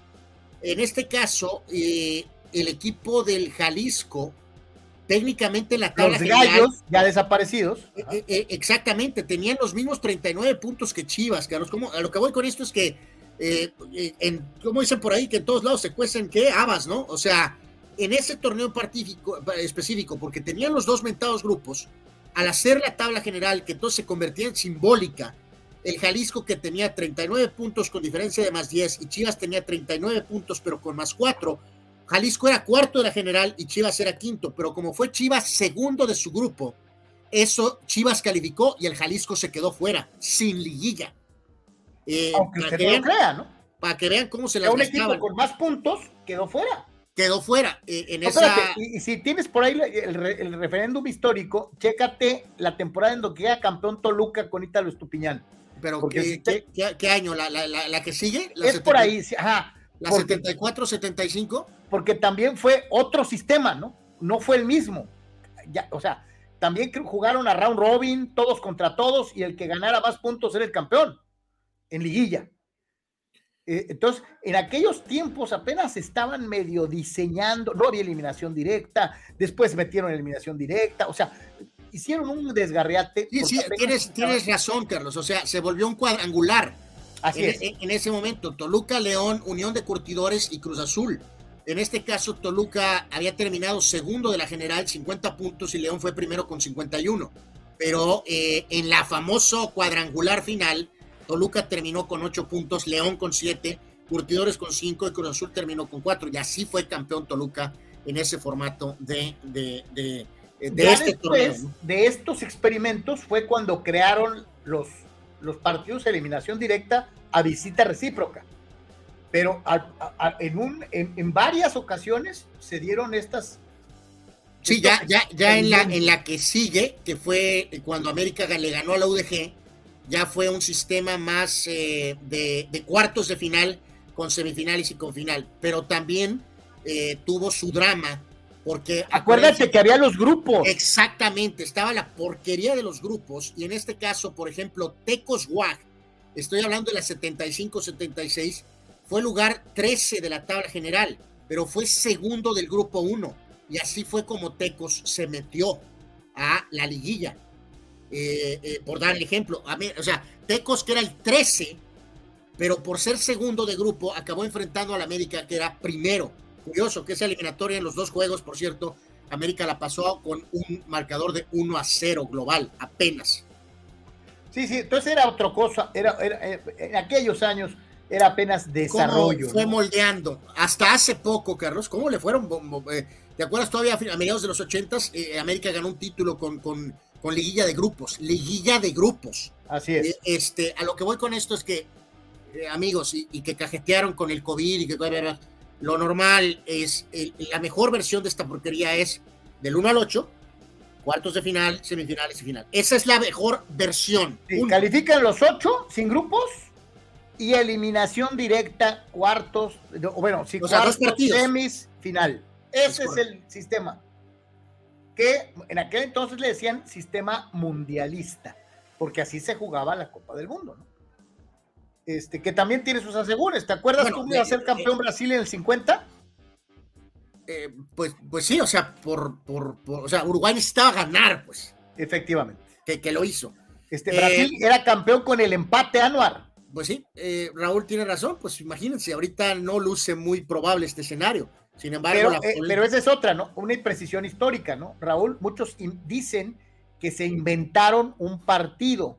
y no, estaba en el reglamento. O sea, estaba en el reglamento, pero, pero Pero exactamente, eh, ya después la leyenda urbana ha transformado eso en que se inventó el juego, literalmente. Y, allá de esto todavía el propio Raúl nos hace recordar esto que a los americanistas, al menos a mí me cala, eh, con esto del sistema del gol de visitante, ¿no? Pumas le gana a América un título con gol de visitante en la final. O sea, Pumas empató al América y con eso fue campeón, ¿no? Eh, en el caso de Celaya, es, el, que arde, el del tu caso, ¿no? Recuerden, América ganó la ida en el, en el Azteca 3 a 2 y eh, Pumas ganó con el Tucaso 1 a 0 en la vuelta. Anuar, Celaya Necaxa. Eh, También pues sí, pues se da con empate un campeonato, ¿no? Sí, yo, sí, yo, ya que llegas a la final, no queda duda de que no, no hay, obviamente, ni tabla ni, ni, ni visitantes. El formato ideal es simplemente si hay empate, pues hay tiempos extras, y si no, pues apenas. Goles. El que gane. Pues, pues, sí, pero si están empatados, tiempos extras, y si no, penales. Por eso, goles, al que gane, cabrón. Porque eso de, que quedes campeón con un empate, hijo de la cabrón. O sea, pero pues es sistema de competencia y ni modo, así lo entendemos y así se respeta. Eh, dice Fidel, en ese tercer juego Mario Velarde perdió a Drede la final, ya que era Willow de Closet. Ya suéltalo, Fidel, pobre don Mario, ya, ya, ya, ya. Don Mario no se... puede defender, eres hojaldra, Fidel, pero. Ya, ya se fue, pégale a Sanabria o pégale a Mejía Barón o. Dice Juan, si quieren varo por más juegos, Round Robin, Elite 8, Final Four y campeonato, un juego en casa, dice el que tenga más puntos. Híjole, ya no les des ideas. Ya no, Juan, ya no, ya está bien así. Ya ni le muevas, o sea, por favor. Dice Manuel, ayer preguntaban en esta larguísima epístola que borra Anuar. Ayer preguntaban sobre quién ha sido el mejor director de CONADE de 88. Desafortunadamente todos tienen cola que le pisen para elegir a Ibar Cisniega. Por estas razones, se crearon las bases de Olimpiada Nacional, hoy Nacionales CONADE. Se apoyó el inicio de la Universidad Nacional. Se creó el fideicomiso CIMA y se abrió el Centro Paralímpico. En lo deportivo, México cosechó seis medallas en los Olímpicos del 2000, 80 en Panamericanos en el 95 y 219 en Centroamericanos del 98. Ahí están los numeritos. Eh, mi querido Manuel, gracias por hacer la tarea y por ilustrarnos eh, de lo que fue el paso de el pentatleta. El pentatleta. Que pues además no lo hizo tan mal en el fútbol. ¿eh? Dice Chucho Pemar, Carritos, ya sal del closet, eres Willow Atlas y ahora Tigre. Creo que no. Pues esa es la reputación que te has creado, ¿no, Carlos? Pero en fin, ¿no? no, no, esa es parte de las mentiras que tú vendes y que te creen gente como Pemar, pero bueno. Dice Víctor, en esa final del tu caso me acuerdo que Juan Carlos Vera fui, fue de los primeros que vi poniéndose en la barrera haciendo mosca. Este. Sí, pero esa, esa, amigos, lo admito, esa arde, ¿no? Esa arde profundamente. A pesar de que pudo ser un equipazo y era favorito, eh, pero con el equipo que América había montado y cómo cerró el torneo, y el hecho de cómo se les jugó en el partido de ida, Carlos, este, eh, pero literalmente el gol que metió David Patiño, que fue el 3 a 2, ese fue, digo, obviamente en tu caso, pero el gol de Patiño resultó decisivo. No, espérate, eh, se nos olvida, Alex Domínguez tuvo el del gane del América. Faltando arde, arde, profundamente. Faltando un minuto, minuto y medio, ¿no? Y eh, pues no la pudo concretar. Bueno, vámonos, eh, lo que decíamos, no hay regios en la final femenil, lo cual es hasta cierto punto buenas noticias, no me malentiendan. Gran trabajo, como siempre, de los equipos regiomontanos en la femenil pero creo que le hace bien al fútbol femenil de nuestro país que haya otros nombres. Y algunos me van a decir, bueno, pero pues también América este, ha estado siempre, este, ahí está peleando en la parte de arriba. Será el sereno. Qué bueno que no hay final regia y que se abre eh, el abanico para que otros equipos puedan levantar la copa, porque si no, pues caeríamos en esta, pues es quién campeón, Tigres o Monterrey, Tigres o Monterrey. todo, el crédito a América, Carlos, como manejó la eliminatoria y, básicamente gana eh, los dos partidos de la misma forma, es levantándose de batacazos fuertes que han tenido precisamente ante Tigres y ahora más se desquitan hasta cierto punto. Y Pachuca también desde el primer torneo, Pachuca siempre ha estado con un equipo fuerte en femenil y ahora lo ratifica dejando en el camino a las rayadas, ¿no? Entonces será una muy buena final femenil. Eh, América en contra de Pachuca. Curioso este duelo tan particular, Carlos, en varones. Eh, eh, desde el punto de vista americanista, pues espera que no se mantenga el problema que ha habido en varones en cuanto a las damas, ¿no? Así que. Este, pues, va a estar bueno, este, ojalá y que, que, que nos regalen una muy buena serie. Este, y eh, como bien dices, digo, como americanista, pues no estaría tan mal si no ganaste en varones, pues que ganaras en damas de perdis, ¿no? Este, eh, ya sería el colmo que Pachuca se las hiciera otra vez y en damas, ¿no? O sea, sí, eh, en este caso, en la temporada regular, América 37 puntos y Pachuca tuvo 36 puntos, o sea, está parejísimo. Pero, la, pero, la, vuelta va a ser en, en México, ¿no? Entonces. Sí, el, juego de ida es el viernes a las 7 de la noche, allá en el Hidalgo, Pachuca América, y el juego de vuelta lunes, 7 de la noche, próximo lunes, 7 de la noche, en el Estadio Azteca. Así que ahí están, este viernes y lunes, la gran final del fútbol femenil en nuestro país. Pachuca contra América, América contra Pachuca Dice, fíjate cómo, cómo has eh, envenenado la sangre de, muchos, Anuar Yeme, con tus insidiosas palabras, este, que hasta el pobre Manny Cepeda cae en el garlito y dice, Carlos Zucarritas Yeme, o sea, porque soy tigre. Este, bueno, yo creo, Carlos, que nuestros amigos eh, todos perfectamente han entendido lo que ha pasado, ¿no? Cómo switchaste de Cruz Azul al América. Y obviamente. Del América a un pequeño devaneo como Marcos, admirando a Miguel Marín en Cruz Azul, y luego ya volver a ser americanista como Dios manda durante muchos, muchos años. Bueno, eh, switchaste del Cruz Azul al América. No, no, del América, un par de torneos. Pregúntale a mi mamá cuándo me compró el muñeco de Borjita, y luego ya tomas conclusiones. Mamá está descansando ahorita, no voy a importunarla con, con tus mentiras. Esa es la realidad. Eh, eh, y obviamente, pues eh, el ridículo, absurdo, traicionero cambio de dejar a los Dodgers porque se alejaba 1981 y el propio individuo acabó llegando a San Diego y eso propició tu cambio. No soy el único que, mandó a los Dodgers. no, no, es que Carlos, de tu ídolo Rupert Murdoch, de tu ídolo Rupert Murdoch. Por eso gente íntegra, por gracias eso a Dios se largó del béisbol. Gente este íntegra como Manuel Cepeda, con una reputación intachable, no, no, no, no comprende tus ridículas mentiras, ¿no? Porque el decir que cambiaste de los Dodgers a los padres por culpa de Rupert Murdoch, Carlos, es la excusa más, más, ridícula. Tu ídolo Rupert Murdoch. Sí, es mi ídolo Rupert Murdoch, sí, sí lo es. O sea, es ridículo lo que dices. Entonces, Un hombre que no, no, valoró lo que estaba comprando, que quiso conducirlo como si fuera una oficina de, de, de, de burócratas. Pues no, mijo, no, los Dyers son los invertirle millones de dólares, ¿no? Millones de dólares, lo único que hizo millones y millones y millones de dólares. Carlos Yeme, el único padre de Chávez Rabín. No. Dice Víctor Baños, en Dodgers esperamos tu regreso, Carlos. A mí me da mucho gusto y apoyo eh, eh, eh, a, Julio Urias con todo mi corazón, mi querido Víctor Baños. Dice Ata Carrasco, ¿por qué la afición de Monterrey sí tiene a los equipos más ganadores de toda la liga femenil? No se puede ganar siempre, pero ahí van a estar en liguilla todas las temporadas. Cierto, mi querido Ata, por eso digo es que no tiene nada malo que sean grandes eh, instituciones. Eh, pero qué bueno que en esta ocasión no es Tigres Rayadas. Bendito sea Dios. Sí, o sea, exacto, no puedes tener un torneo eh, si van a ganar siempre los mismos dos equipos en, nuestro mercado. No nada tiene que ver con el Barcelona y el Real Madrid en España. en este caso en particular es mucho más benéfico lo que acaba de suceder que le puso un freno a las regias. ¿Por qué hacen las cosas bien? Porque hacen las cosas profesionalmente, porque invierten, porque tienen recursos y por eso están este, pues, eh, peleando en la parte alta siempre los equipos eh, femeniles desde el eh, principio básicamente de lo que ha sido esta existencia de la Liga MX femenil.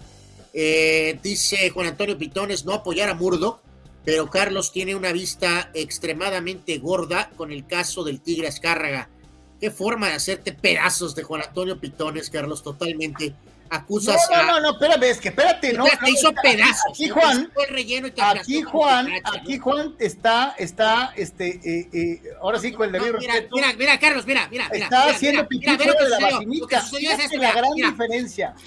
Fíjate la gran diferencia entre uno que veía al equipo como un relleno, una más de sus empresas, y otro, el Tigre, que se dio el lujo de construir el mejor estadio de Latinoamérica.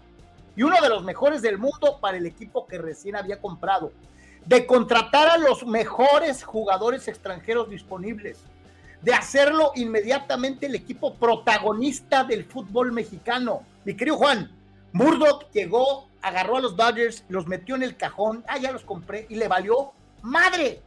Emilio Azcárraga lo que hizo fue consagrarse a la América, consagrarse a la América y hacer que fuera protagonista, no, no de un año, no de un 10 años, permanente de la liga. Juan, literalmente le sacaste el tapón. No, hay una gran diferencia. No, mira, Murdoch no le llega ni, a la uña con, hongo del Tigre Azcarra. El Tigre era un tiene toda la razón. gran dueño de, de la televisión. no, no, pero hay formas, hay diferencias entre uno que mete al equipo en el cajón y el otro que lo convierte en protagonista. Así de sencillo.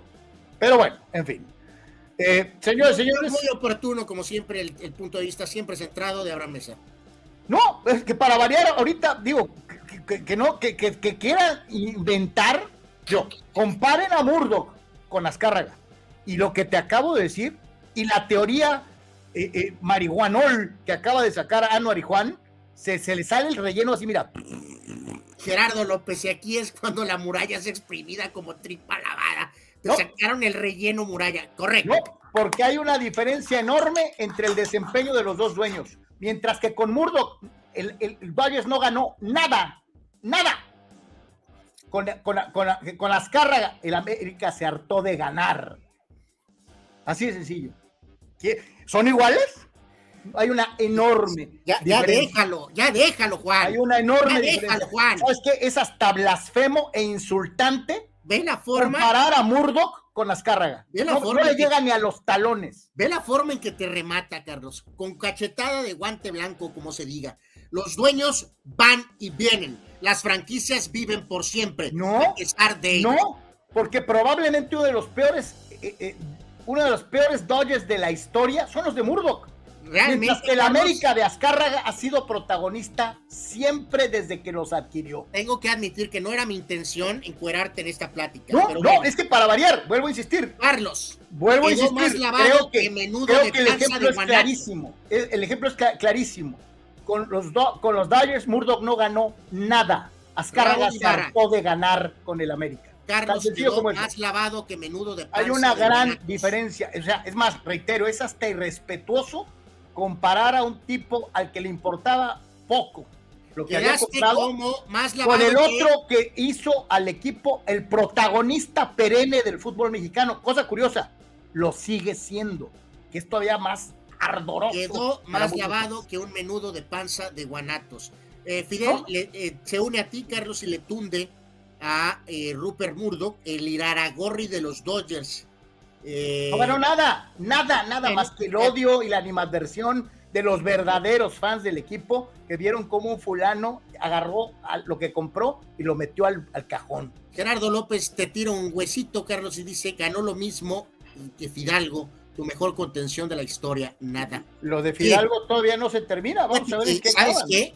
Me sorprende, Carlos, eh, originalmente que no quedamos que, que iba a ir Fidalgo a Monterrey porque ahora ya que switchamos a Valdés y a Ortiz, pues que se lleve a Fidalgo, que el Tano Ortiz se lleve a Fidalgo, que se larguen los dos. Pero es que, es que Fidalgo no era jugador del Tano, era de, era jugador de, eh, de Solari. De, Solari, ¿no? O sea, bueno, eso es cierto, eso es cierto. ¿eh? A lo mejor eso, eso, a lo mejor sí iban por Fidalgo y ahora el Tano ya dijo que no y quiere a otros de la América, ¿no? Pero en fin. Dice Víctor, trajeron un chorro de estrellas a los Dodgers y nunca funcionaron, no hubo química. Pues ¿cómo iba a haber química con un, dueño al que le importaba un bledo? el dueño no batea, el dueño lo único que hizo es traer estrellas, Carlos. Lamentable, ¿no? Y, no ganaron nada. Eh, qué mal dueño, ¿no? Trajo puras estrellas, ¿no? Qué cosa, ¿no? Este, eh, eh, en pocas palabras, es probablemente uno de los periodos más oscuros en la historia de los Dodgers. Así de sencillo, pero bueno. Señores, hacemos la pausa. Regresamos. Es Deportes.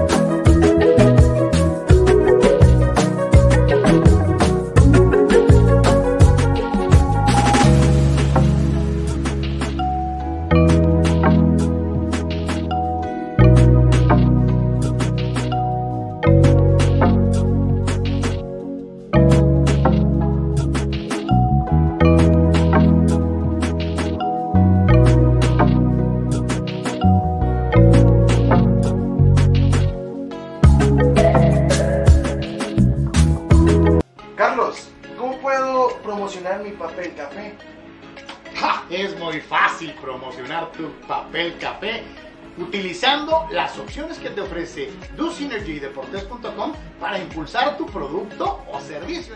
Puedes tener una sección fotográfica o de video, puedes tener un landing page o publicidad absolutamente efectiva en Google Ads y en Facebook Ads. Todo desde 299 dólares. DoSynergy Deportes te da la mejor opción para impulsar tu producto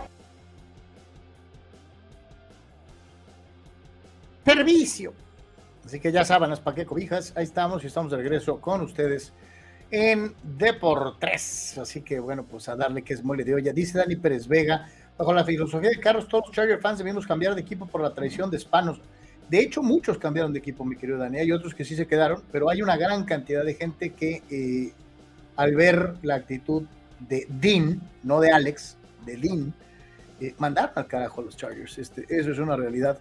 Eh, de una u otra manera. Dice Chucho Pemar, ya van a cambiar la camisa del equipo, mitad la mitad tigre, ya vi la nueva. Este, no, no, no, no, usted que no, no, no, este, ya te dije, mi querido eh, Chucho, yo soy americanista y eh, tengo cariñito, cariñito por el Atlas, pero este, así de sencillo. Eh, Anuar, platica la, la, la, historia de Bultemá, es Karim Benzema para, para ti, Carlos. Este, bueno, pues esto un poco más desde ayer, Carlos, pero desde hoy rematado con que el tema de eh, Benzema, que todo indicaba se iba a quedar un año más, pues aparentemente también tiene una oferta pesadísima de Arabia. Todavía está, creo que un poquito en limbo si Cristiano va a seguir o no, Carlos, pero si a lo mejor no sigue, pues la idea es entonces, ¿por qué no llevar a un Karim Benzema? Y obviamente están esperando la decisión de Messi. Eh, aquí el tema con Benzema es, tienes todavía un año, Carlos, pero ¿cómo resistes este cañonazo, Carlos? De, 400, millones, no hombre, eh, mal haría quedándose en el Madrid si le están ofreciendo esa lana, ¿eh? O sea, digo una cosa, eh, hasta una persona, pues hasta una cosa, ahí lo voy a dejar, hasta una cosa, ¿no? como si fuera una roca en Marte, o sea, tú, Carlos, con los años tan fuertes que ha tenido en la era post-cristiano, segundo mejor anotador de la historia del Real Madrid, el hecho de haber ganado un par de ligas, ganar una Champions, ser balón de oro, creo que está más que claro que este jugador no tiene más que demostrar, Carlos, ¿no? ¿Estarás de acuerdo? No, la Liga Española ya, por eso te digo, si te están ofreciendo 400 millones, ¿a qué carajos te quedas en España? Eh, yo estoy de acuerdo. Eh, no le da el tiempo para poder pasar a Cristiano podría tal vez obsesionarse con eso, pero te estás jugando, no sabemos si Ancelotti al final de cuentas se va a quedar, Carlos, no sabemos eh, qué va a pasar, quién va a llegar, eh, a qué, para qué exponerte y de alguna manera pasar esta oferta. Eh, pero en fin, vamos a ver, o sea, entonces, o muy claro ahorita el panorama, o se queda un año más con el Madrid o el camino parece que va a Arabia para el gran Karim Benzema. Yo te digo una cosa, eh, eh, ya e, es cierto, no tiene nada que probar en España. Digo, aquí pregunta Oscar eh, Carlos y, o comenta, saludos mi querido Oscar, y en este sentido, este, yo, yo creo que aquí Carlos el, tema es que, mm, bueno, Messi, obviamente iría al equipo rival de Cristiano. dices que se arme el tridente Cristiano, Benzema y Messi, pero oye, ese ese cañonazo, mi querido Oscar, ni los Saudis lo aguantan, ¿no? Imagínate, estarías pagando pues casi que como un billón por tres jugadores, pues esa ni ellos lo aguantan semejante bombazo, ¿no? Eh, no, no, además habían dicho que Messi iba al Al-Jalil. Este, sí, o sea, Messi iría al equipo rival, pero si Cristiano se va, entonces ¿cuál sería el destino de Benzema? ¿Sería el propio Al-Nasser o sería otro equipo de Arabia? No lo sé. Entonces habrá que esperar ahorita unos días y saber qué va a pasar con este histórico jugador eh, con el equipo merengue. Insisto, grandiosa carrera, todos los títulos y por haber, éxito en un rol en el club, Carlos, y luego éxito en otro rol. Ahora, te digo, eh, que no va a faltar aquel que haga chamarras mentales y que diga, ¿cuántos años tiene Benzema? No, no, no, pues ya, también ya, ya el tren ya, ya avanzó, Carlos, o sea, no tiene 30 años. No, por eso, pues no va a faltar aquel que diga que, vengan los Tigres en lugar de Guiñac. Eh, oh my God, eso no siquiera lo había contemplado. Este... Ya ves que aparte, eh, muchos aficionados regiomontanos asumen que Tigres puede gastar lo que sea, y no es cierto. Sí, eh, Benzema tiene 35 años, ¿no? Cumple este cumple 36 hasta el mes de diciembre, ¿no? Entonces, pues bueno, ¿no? O sea, bueno, oye, te dije hasta el mes de diciembre, ya vas junio. Pues ya estamos a del año. Dice Atlista López, hoy son jugadores de 35, mañana 30 y luego 25. Dice, cuidado, sí, la cuestión de cómo se van depreciando, obviamente con el paso de los tiempos, con el paso de la edad. Eh, eh, sí, un jugador que hoy vale una cantidad, dentro de dos años va a valer mucho menos.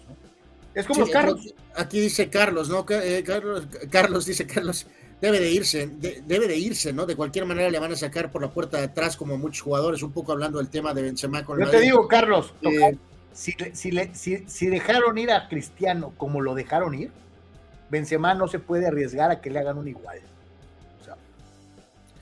Mira, este es buen ángulo el que le da Gerardo Carlos, porque también esto nos pasó con Japón hace dos décadas, nos pasó hace una década con China Dice, a ver, señores, esto es en serio y peligroso. Los árabes van a echar a perder lo poco bueno que queda del fútbol con estos costos. Pero están agarrando jugadores veteranos, eh, mi querido Gerardo. O sea, obviamente Cristiano está en una etapa muy madura de su carrera y Messi está entrando en esa etapa y Karim también. O sea, aquí el problema es que uno de estos jugadores de que no va a pasar, ningún jugador de 28 años, Carlos, estrella, eh, se puede mover. O sea, por, por percepción, es toda la lana del mundo, pero literalmente estás acabando tu carrera, Carlos. Ningún jugador de 28 años se va a ir a Arabia Saudita por 500 millones de euros. Ninguno. Sí, no, no, no. O sea, vamos a usar, amigos, Gerardo, usa el ejemplo de Mbappé ahorita. No lo podemos sacar ni de París a Mbappé. Con, ese dinero, este, híjole. O sea, eh, eh, es una situación que no le aguantó, no lo aguantó eh, Japón, Carlos, que obviamente China, más aparte un montón de problemas políticos que trae China ahora, la MLS sí lo ha aguantado, Carlos, pero cuando entró en una estructura de mucha disciplina económica. Estados Unidos no está pagando ni remotamente estas cifras, pero ni cerca. Su liga se ha ido expandiendo y sosteniendo con un esquema. Eh, pues, ¿qué dijo Pemar? Pues que era, creo que dijo que era atlista, ¿no? Pero va. Yo no le creo. Eh, Yo no le creo. Si no, no estaría tan ardilla porque ganó Tigres. Si fuera Atlas, o sea, debería de estar contento porque le ganaron a las Chivas. Pero su misma actitud nos revela Anuar indiscutiblemente que esta afirmación de Fidel está muy cerca de la verdad. Y eh, Pemar responde, dije Atlas. Sí, pero si fueras del Atlas estarías contento porque perdieron las chivas. Mi querido eh, Jesús, un abrazo para ti. Entendemos, escuchamos lo que dices, pero te quiero recordar e informar que nuestro humilde grupo está cuestionándote severamente. No, lo demás es carrilla, solo es carrilla. Ok, perfecto, mi querido Chucho, lo entendemos. Pregunta Víctor que qué carajos pasa con la Liga Golf Árabe. Acaban de tener ahorita un evento este fin de semana, este, pero pues siguen con problemas, Carlos, siguen con no, no hay realmente atención. Digo, si el propio PGA batalla fuera de los majors, eh, no hay mucho este, con el tema del IF en cuanto a que esté realmente traspasando, ¿no? Eh, o sea, menos mal que tienen ese respaldo del dinero saudí, Carlos, atrás. Y a lo mejor con eso puedes durar un poco más, ¿no? pero ¿cuánto puedes durar si no te están viendo realmente, ¿no? Si no está generando nada. O sea, literalmente estás pagando millones de dólares eh, y estás... por nada, ¿no? No está entrando prácticamente nada. ¿Qué empresa se sostiene así? Ninguna. Yo, yo, lo que te iba a decir, eh, esto que vamos a platicar a continuación tiene mucho que ver tal vez con una especie de guerra de egos. Eh, uno de ellos es técnico, como es el caso de eh, Mauricio Pochettino, y Pochettino no quiere a Joe Félix. Pues yo no creo que es un duelo de egos, Carlos. Mi querido Oscar Fierro, eh, dame tu evaluación de Joao Félix. Para mí está súper sobrevalorado, Carlos.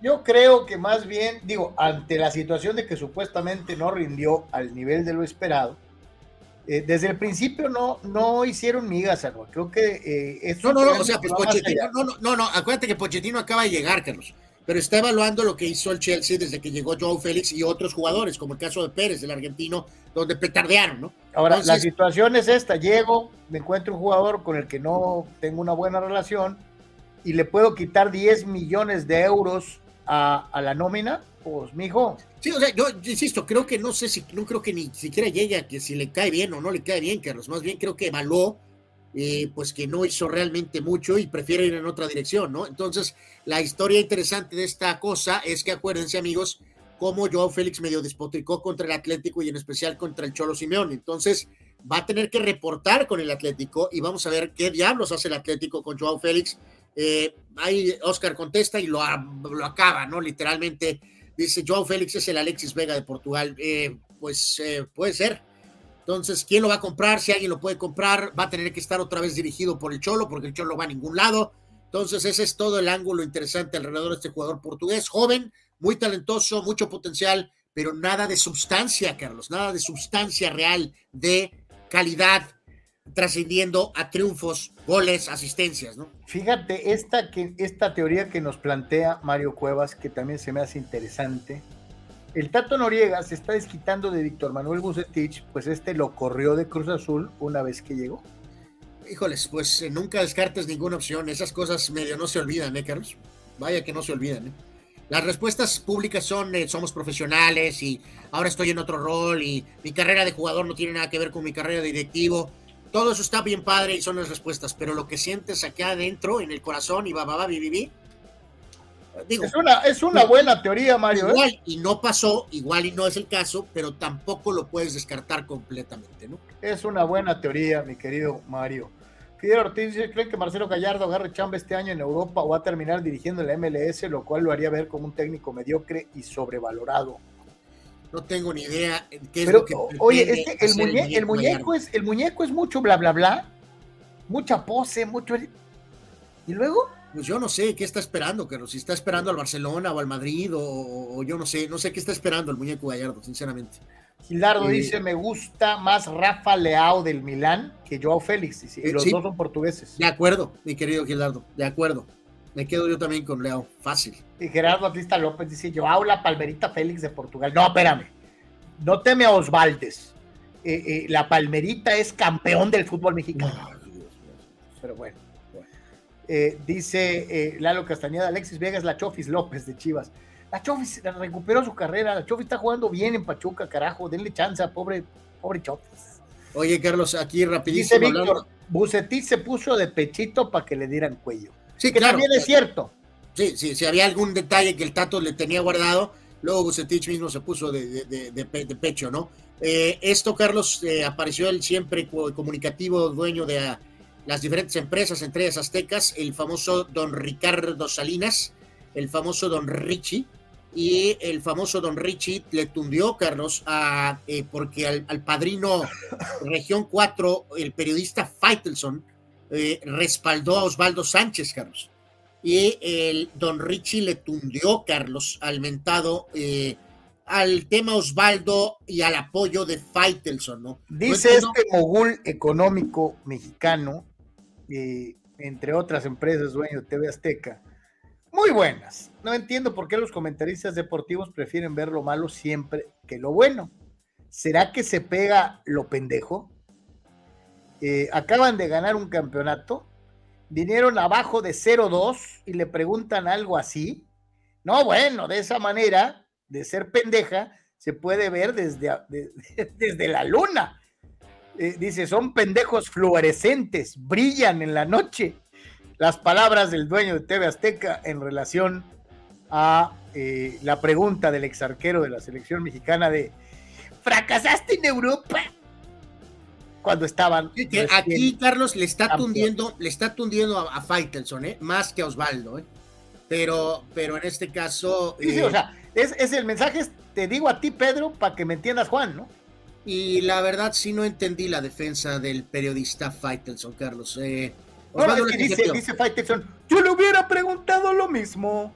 yo me pregunto, yo me pregunto, después de tantas preguntas, si realmente era relevante en el momento del triunfo preguntarle por su carrera en Europa. O sea, eh, yo creo que periodista o no periodista, Carlos, sinceramente, ayer lo hablábamos, ¿no, Carlos? Tú cuando te estás chambeando en esto, eh, a menos que seas literalmente un orate, eh, tienes que entender situaciones, ¿no? Y cuando estás en un festejo, eh, es evidente que el parámetro de preguntas van rumbo a una dirección. Anuar, le lo más le faltó decirle, pero yo estoy en Europa y tú estás en México. Hace cuenta, le hubiera podido contestar. Bueno, sí, le hubiera dicho, por, bueno, yo por lo menos fui a Europa, ¿no? Pues sí, ¿no? Entonces, este, sí, creo que no, creo que sí es un, es, es una exageración. O sea, no hay más. La cajeteó Osvaldo Sánchez, Carlos, espero que haya aprendido de ello. Y punto. Y el otro, como siempre, metiendo su cuchara donde realmente pues no era necesario meterla. Y lo que ya habíamos platicado ayer, también Salinas Semofode, que nos quejamos de tanto comercial en la transmisión. Víctor, te lo volvemos a decir ayer, ayer lo platicamos y lo volvemos a, mencionar. Eh, realizar una transmisión de fútbol de primera división requiere un gasto logístico impresionante. Yo te digo, no creo que ni Martinoli, ni Sague, ni Campos, eh, eh, ni García cobren dos pesos, cobran un dineral. Y eso añádele el ejército de camarógrafos, el ejército de asistentes, el montón de técnicos, jalacables, cargadores. O sea, cada transmisión cuesta un dineral. Y te digo algo, el negocio de la publicidad no es lo que era en México en otras épocas. Lo que mencionaba Anor es muy importante. Ahora se manejan mucho con eso de las famosas menciones. Por eso son dos minutos de la lleva Anor y se la pasa a Carlos. Y recuerda, Marihuanol. Y luego, y ya recuperó la pelota Víctor Baños. Y recuerda, tus muebles están en Salinas, te, abrocha. Y, es cada dos segundos estar diciendo una marca comercial. porque de ahí sacan el billete, ¿no? Unos empezaron en el box y entonces ves que los otros están vendiendo más menciones y no están vendiendo cintillos o imagen y, entonces el otro lo empieza a hacer y entonces pues ya valió sorbete, ¿no? No, yo, Víctor, estamos de acuerdo con ustedes como aficionados. Yo, yo detesto estos recuadritos y gráficos y que estén narrando y en plena narración metan el comercial, la mención, o sea, le, le matas el ritmo al juego, o sea, es horroroso. Eh, pero pues, ahí está el billete, ¿no? Este, dice Fidel, eh, Salinas Pliego le tonde a Faitelson porque este último no se bajó los pantalones, a quien también es socio minoritario de Orlegui, eh, Salinas Pliego, en no decir, es decir, no fue a la famosa cena. dice, eh, Faitelson no fue a la famosa cena con el accionista minoritario de Orlegui, Salinas Pliego, porque tiene conflictos tanto con él como con Iraragorri. Pues eh, ya, tienen rato ahí que se le andan continuamente ciertos dardos, ¿no? De alguna forma, ¿no? Daniel Arce dice, ¿y Faitelson qué no fracasó en Miami? ¿O por qué regresó? No, pues vive en Los Ángeles o en San Diego, no me acuerdo dónde. No, creo que ya no, Carlos. Creo que ya no. ¿eh? No, acuérdate que se trajeron. No, no, pero, pero él sí reconoció, sí estuvo un rato allá en Bristol, Carlos o el propio Alex Blanco en su momento reconoció cuando fue a chambear Chicago. Alex Blanco, este hombre que está ahora en Fox Sports, muchachos, llegó a decir, de plano yo iba con toda la ilusión, la ciudad de Michael Jordan y Chicago, y el base, el hockey, y el básquet, y simplemente reconoció que no aguantó el tema del clima, Carlos, eh, que fue una de las grandes razones por las que se devolvió, simplemente no pudo soportar los cambios tan dramáticos de clima que tienen, por ejemplo, en Chicago, en el estado de Illinois. Y no tiene nada de malo. Y, y si recuerdo correctamente, el famoso periodista, pues sí estuvo un rato ahí en, en, Bristol, Carlos, pero pues este, eh, aunque estés a tiro de piedra de Nueva York y esto, o sea, es muy específico ese lugar, no hay muchas cosas, no hay mucho que hacer, el clima es factor y no todo mundo aguanta eso y también es válido. Dice Gerardo Atlista López haciendo referencia a nuestro comercial y después el portero le dio miedo y se puede limpiar como papel café. Yep. Por cierto, compren papel café. Por favor. Este, Dice Abraham. ¡Papel café!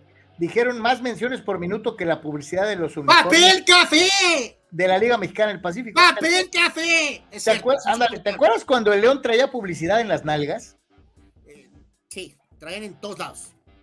O sea, ahí está el billete, pues. Eh, eh, en fin. dice Mario Cuevas que me hicieron tartamudear de coraje. y le sacaron el relleno. No, porque creo que mi ejemplo es clarísimo y lo vuelvo a decir. Murdoch no ganó nada. Azcárraga hizo del América el equipo más importante del país y uno de los más importantes del continente. Entonces creo que hay una diferencia enorme entre uno, Guanabí, Murdoch, y uno que consiguió el objetivo con creces, como es el caso del Tigres Carlos. Carlos, voy a dar un consejo. Asume la posición, acomódate y listo. Así es no, así. No, no, porque eh, eh, mi, argumento es tan contundente que un nonsense como el que tú dices, queriendo comparar a uno con otro. Bueno, eh, mi amigo, de plano, este sí reparte leña. por eso nuestro programa es único. ¿Qué pasó, Miguel? ¿Qué pasó? ¡Papel café! Ah, oui, oui, compra papel café, por favor. Es como si Anuar y yo estuviéramos en plena legata y que de, así Anuar estuviera diciendo, no, pero es que Murdo que es mi ídolo. Papel. Hace un segundo te di una pequeña demostración de lo insoportable que puede ser. Entonces, eso es lamentable, ¿no? Pero, pero eh, como se los dijimos a nuestros amigos muy eh, eh, del corazón, si ese fuera el caso, lo haríamos. O sea, mentiríamos si es que no. Y entonces ya vendría su decisión de ustedes si seguir con nosotros o mandarnos a, freír espárragos. No, y aquí te la pongo clarísima, ¿no? Este, es muy sencillo, Anuar. Anúnciense con nosotros. 663-116-0970, 663-116-8920. Anímense. Así podemos estar este, hablando de su negocio en vez de estar alegando. No. Eh, sí, no es mala idea. Este, es más barato de lo que. Este... Es más barato de lo que piensas y más efectivo. Correcto. Este, eh, dice Jesús Pemar. Faitelson, ahora a mí es un regalo. Eh, híjole, es que el teléfono de Chucho. Lo voy a leer en japonés como lo escribió Chucho. Faitelson, ahora a mí es un regalo dita que pudieron ser buen periodista deportivo, agarró la pantomima que le dio más lana, estilo Álvaro Morales. Eh, bueno, tan dramáticamente. Pero espérame, es que eh, primero fue Fighters, Morales vino después. Entonces hay que darle su lugar de señoridad. Eh, Faitelson fue el primero del periodismo explosivo. Sí, sí, pero aún así, Carlos, hay una, digo, yo tengo que, hay, una diferencia, ¿no? Hay una diferencia. No, de, hecho hay que decirlo, el, famoso hombre de la mesa, él ha sido honesto, al menos en eso. Él, él, él, él ha dicho, ¿eh, Carlos? lo de, lo de, me refiero al señor Este Morales, él dice, no estoy siendo periodista, estoy haciendo televisión. Y es de las, o sea, sí está diciendo la verdad. él, no está, él no está diciendo que está haciendo periodismo, está haciendo televisión. Y ahora sí, que cada quien es, si te gusta, lo ves, si no le gusta, pues no lo ves. Dice, dice Gerardo, ok, sí le sacaron el relleno a Anuar para poder limpiarlo con papel café. Papel café. Ah, güey, güey. Este, dice Pero si ponen a recuadro la publicidad, no pasa nada con ustedes mientras sigan conversando. Gracias, mi querido eh, eh, Víctor. Dice Marco, creo que también para las televisoras acabó mucho apoyo de los políticos y los partidos políticos, como en épocas pasadas, ¿no? Puede ser que sí. Pues puede ser un, un pequeño factor que te hace que estés vendiendo lo que es supuestamente lo más fácil, que es las menciones, ¿no? Sí, sí, totalmente. Carnal, eh, eh Porque lo que dicen ellos, Carlos, es que tiene más impacto que Luis García lo diga, que Martinoli lo diga, a que pongas el cintillo, ¿no? O el mentado gráfico elaborado, ¿no? O sea, el, que escuche la gente. A veces el concepto es, aunque no lo soportes, pero lo estás escuchando. Y a veces si el cintillo aparece o la mención le cambias o bajas la cabeza o volteas a ver el techo y no estás viendo el producto, pero con el tipo diciéndolo y una y otra vez, Hace ratito mencionabas la palabra decepcionante, pues decepcionantes es este mono, cabrón. O sea, ya estuvo, ¿no? O sea, ya, ya, tú hablabas hace ratito, Benzema ya no tiene nada que probar en España. Este tiene mucho que probar en todos lados, en clubes, porque en selecciones es inobjetable. Pero eh, no puede seguir así. Ha sido jugador más importante de la Ligue One francesa en el 19, en el 21, en el 22, en el 23. Y mientras se siga quedando en Francia, va a seguir siendo año tras año el mejor jugador de la Ligue One. El problema es, ¿y cuándo te vas a calar en un fútbol de mayor importancia? Mira, yo, yo aquí, Carlos, creo que hay dos cosas, y ya lo hemos hablado muchas veces. El eh, factor de la lana con el contrato que, que en el cual utilizó al Real Madrid para sacarle hasta las últimas eh, monedas al PSG, funcionó desde ese punto de vista estratégico. Entonces está ganando un dineral. Eh, dineral cercano a los grandes ilustres eh, veteranos, a los legendarios jugadores como Messi, como Cristiano. pero creo que en el tema deportivo, Carlos, y está usando lo que ya habíamos hablado también aquí, Carlos, Está, él cree, Carlos, que está haciéndose un Pelé. No es. bueno, pero eso está muy pacheco, Anual. ¿no? no, Carlos, no, no, no, no está muy pacheco. Él cree que está haciendo un Pelé, Carlos. Sea, me, este, él cree que está, pero ya lo hemos dicho, la liga brasileña en aquella época y en esta época es la mejor liga del mundo o la segunda o máximo tercera liga del mundo. La League One jamás en la vida va a tener un estatus de Liga 1, Liga 2, Liga 3. Nunca. Entonces, mi compa sigue haciendo acá sus mentales para el rey de París, pero pues estos años increíbles en la Liga de España, Carlos, o en la Liga de Inglaterra. Así de sencillo. Pues yo sí te digo una cosa, eh, eh, si en su vida deportiva no aparece en un Real Madrid, en una Juventus, en un Bayern Múnich, en un Barcelona, en un eh, con todo y los títulos mundial y lo que le falta en su carrera a nivel selección, nunca vamos a valorar a Kylian Mbappé como se debe, porque en esta época, en la época, en la época de Pelé no era tan común en la época moderna te evalúan si vas a los mejores equipos del mundo. Entonces creo que se está equivocando. Algunos dirán, es muy joven, todavía tiene muchas posibilidades de maniobrar. Sí, pero la pregunta es, si no ganaste la Champions, que es tu objetivo, con la ayuda de Messi, de Neymar, de Sergio Ramos, ¿de verdad piensas que la vas a ganar solo? Yo creo que no. O sea, ya se le fue el tren, yo ya entregaré a Milanita y me voy a, otro equipo en donde sí voy a ganar la Champions, que es algo que me falta. Cristiano estaba llegando en este momento al Real Madrid, Carlos. 23 eh, avanzados, pone 24. 24 años, 24 y picos, es lo que tenía de edad. O sea, estaba es. Es el momento perfecto, ¿no? O sea, el momento perfecto para Mbappé era o la temporada pasada, cuando pudo darse, o esta. Eh, ya llegar a los 25 años, o sea, estás como quien dice un añito más para allá. Estás eh, pasadón, ¿no? un añito, o sea, ok, si llega de 25, 26 años, por supuesto que va a estar en su prime, pero simplemente creo que es tirar años, Carlos. Está, tirando años en la One al, por la borda, ¿no? Literalmente. Dice Pemar que le pegó la temblorina en su teléfono porque es por la cruda. Joder. Pemar. Es el teléfono que escribe solo y también le da cruda al teléfono. Es martes. Marco Verdejo dice: eh, Blanco es de los pocos periodistas como ustedes que hablan de básquet.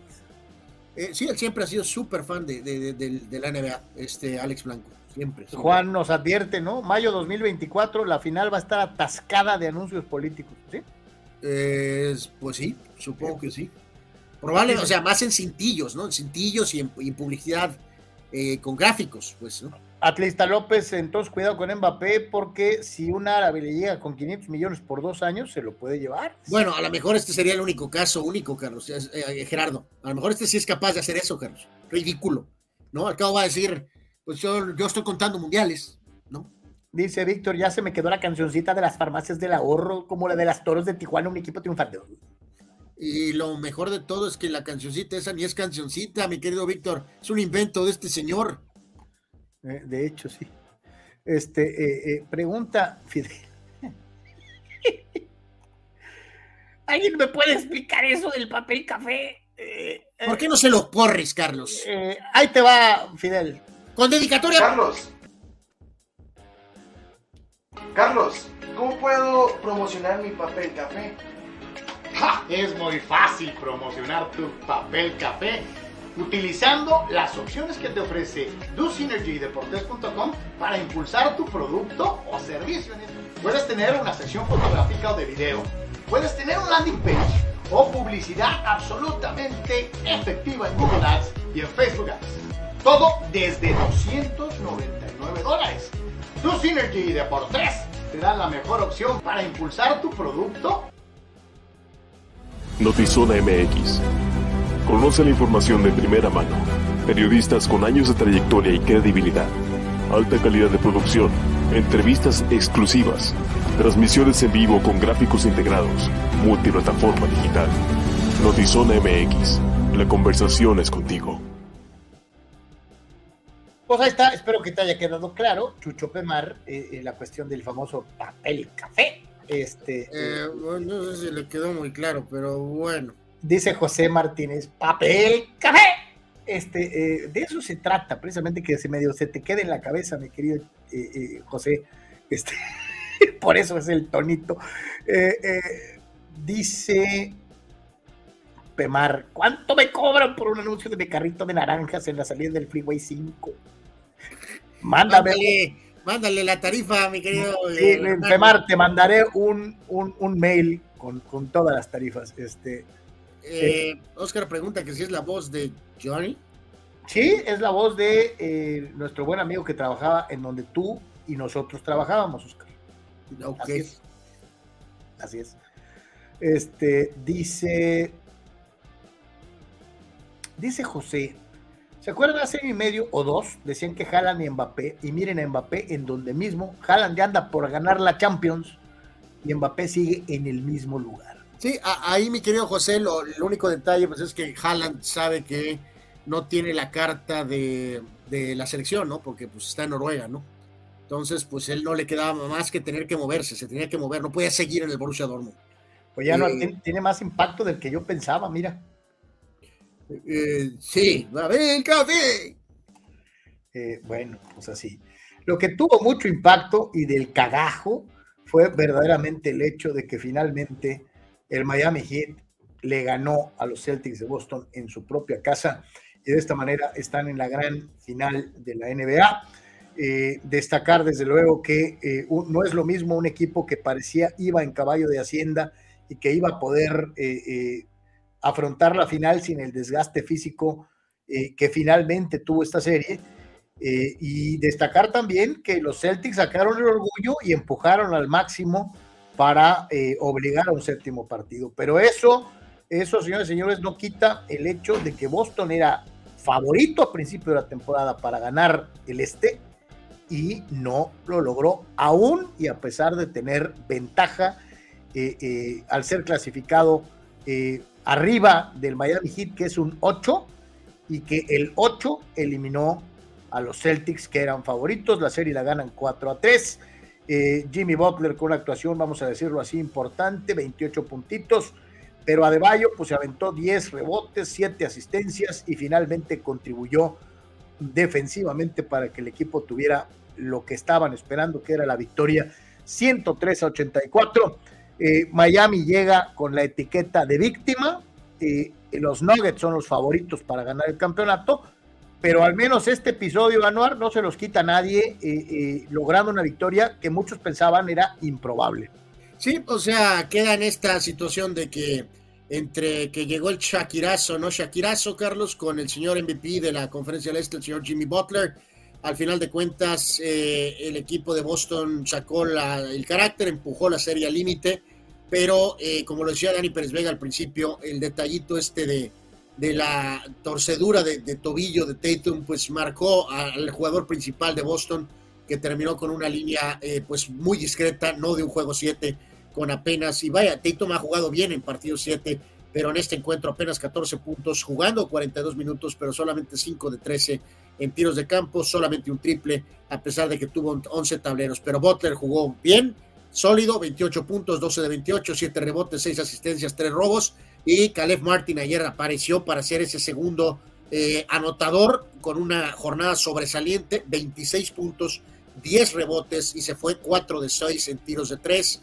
Adebayo 12 puntos, 10 rebotes, Vincent 10 puntos, Struz tuvo 8, Robinson tuvo 10, hasta el propio Kyle Lowry 7 eh, puntos en 24 minutos. Entonces, eh, la final pues a partir del próximo jueves a las 5 y media de la tarde estará el Hit visitando eh, la casa del equipo de Denver. El favorito en la apuesta es el equipo de Denver. Le quitan ocho puntos y medio, ocho puntos y medio al equipo de Denver, favorito para ser campeón dentro de lo que es eh, precisamente eh, esta circunstancia. de acuerdo al 54% de los encuestados por las principales casas de apuestas del mundo, Denver se corona campeón en seis juegos Denver campeón en seis juegos, de acuerdo a estos eh, eh, eh, encuestadores de las principales casas de apuesta.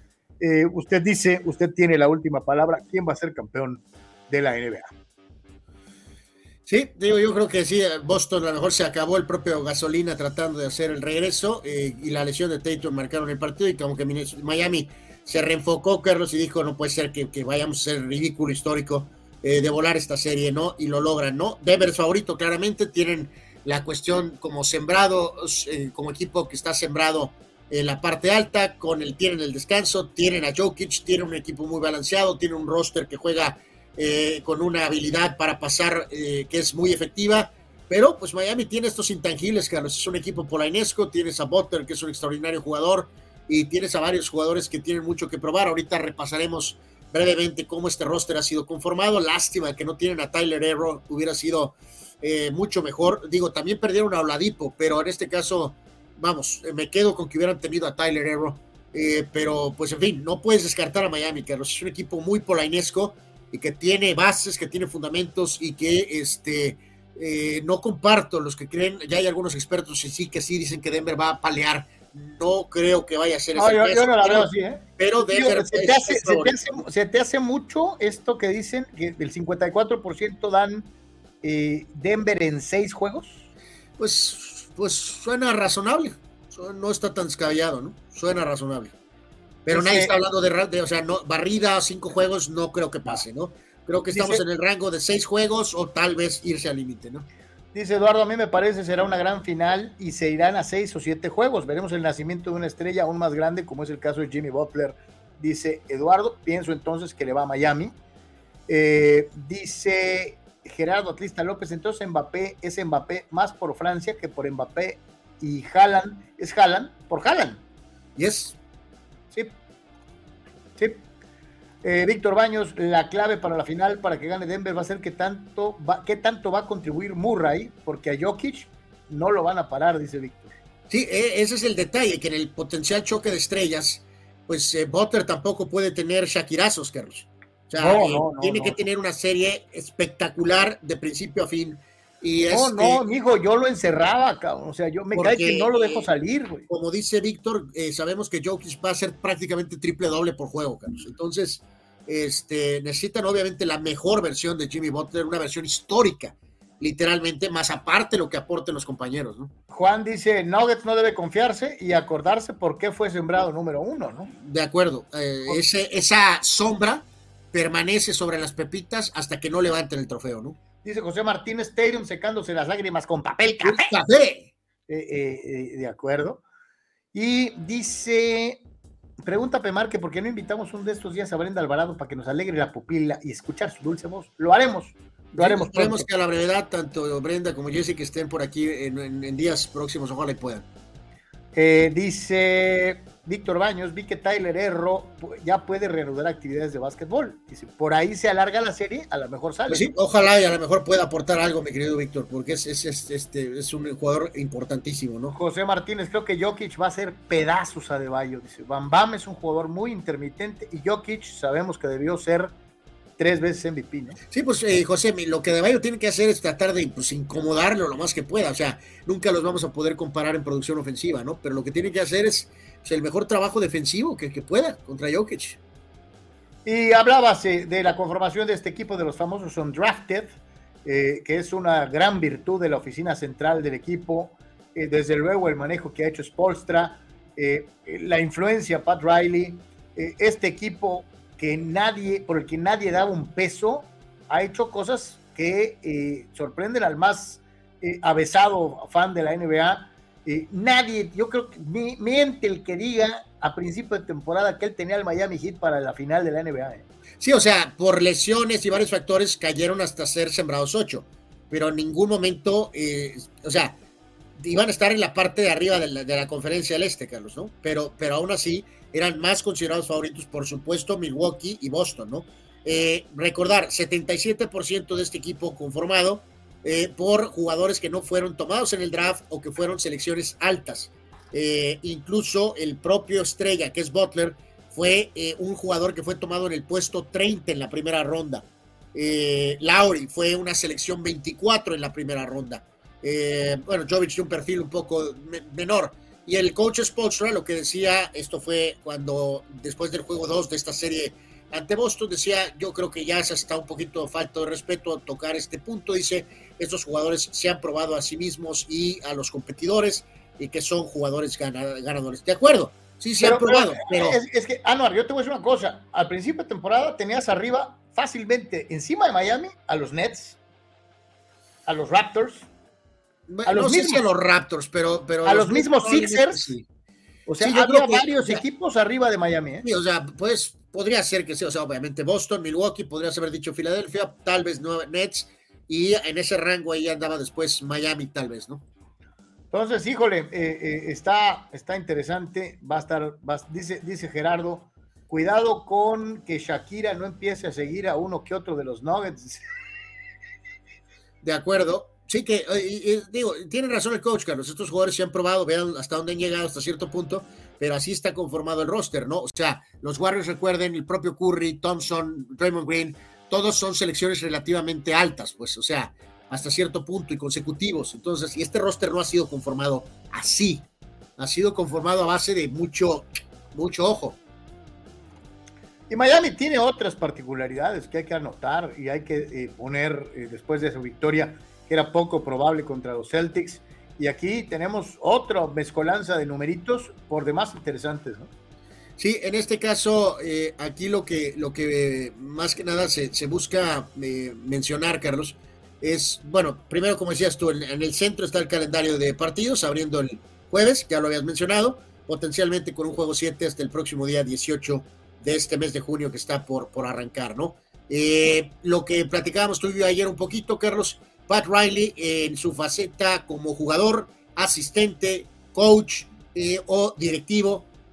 Eh, esta va a ser su participación 19 en finales. Como jugador, asistente, coach o directivo, ese es 24.7% de las finales de la NBA que se han jugado, lo cual es altísimo, ¿no? Totalmente, ¿no?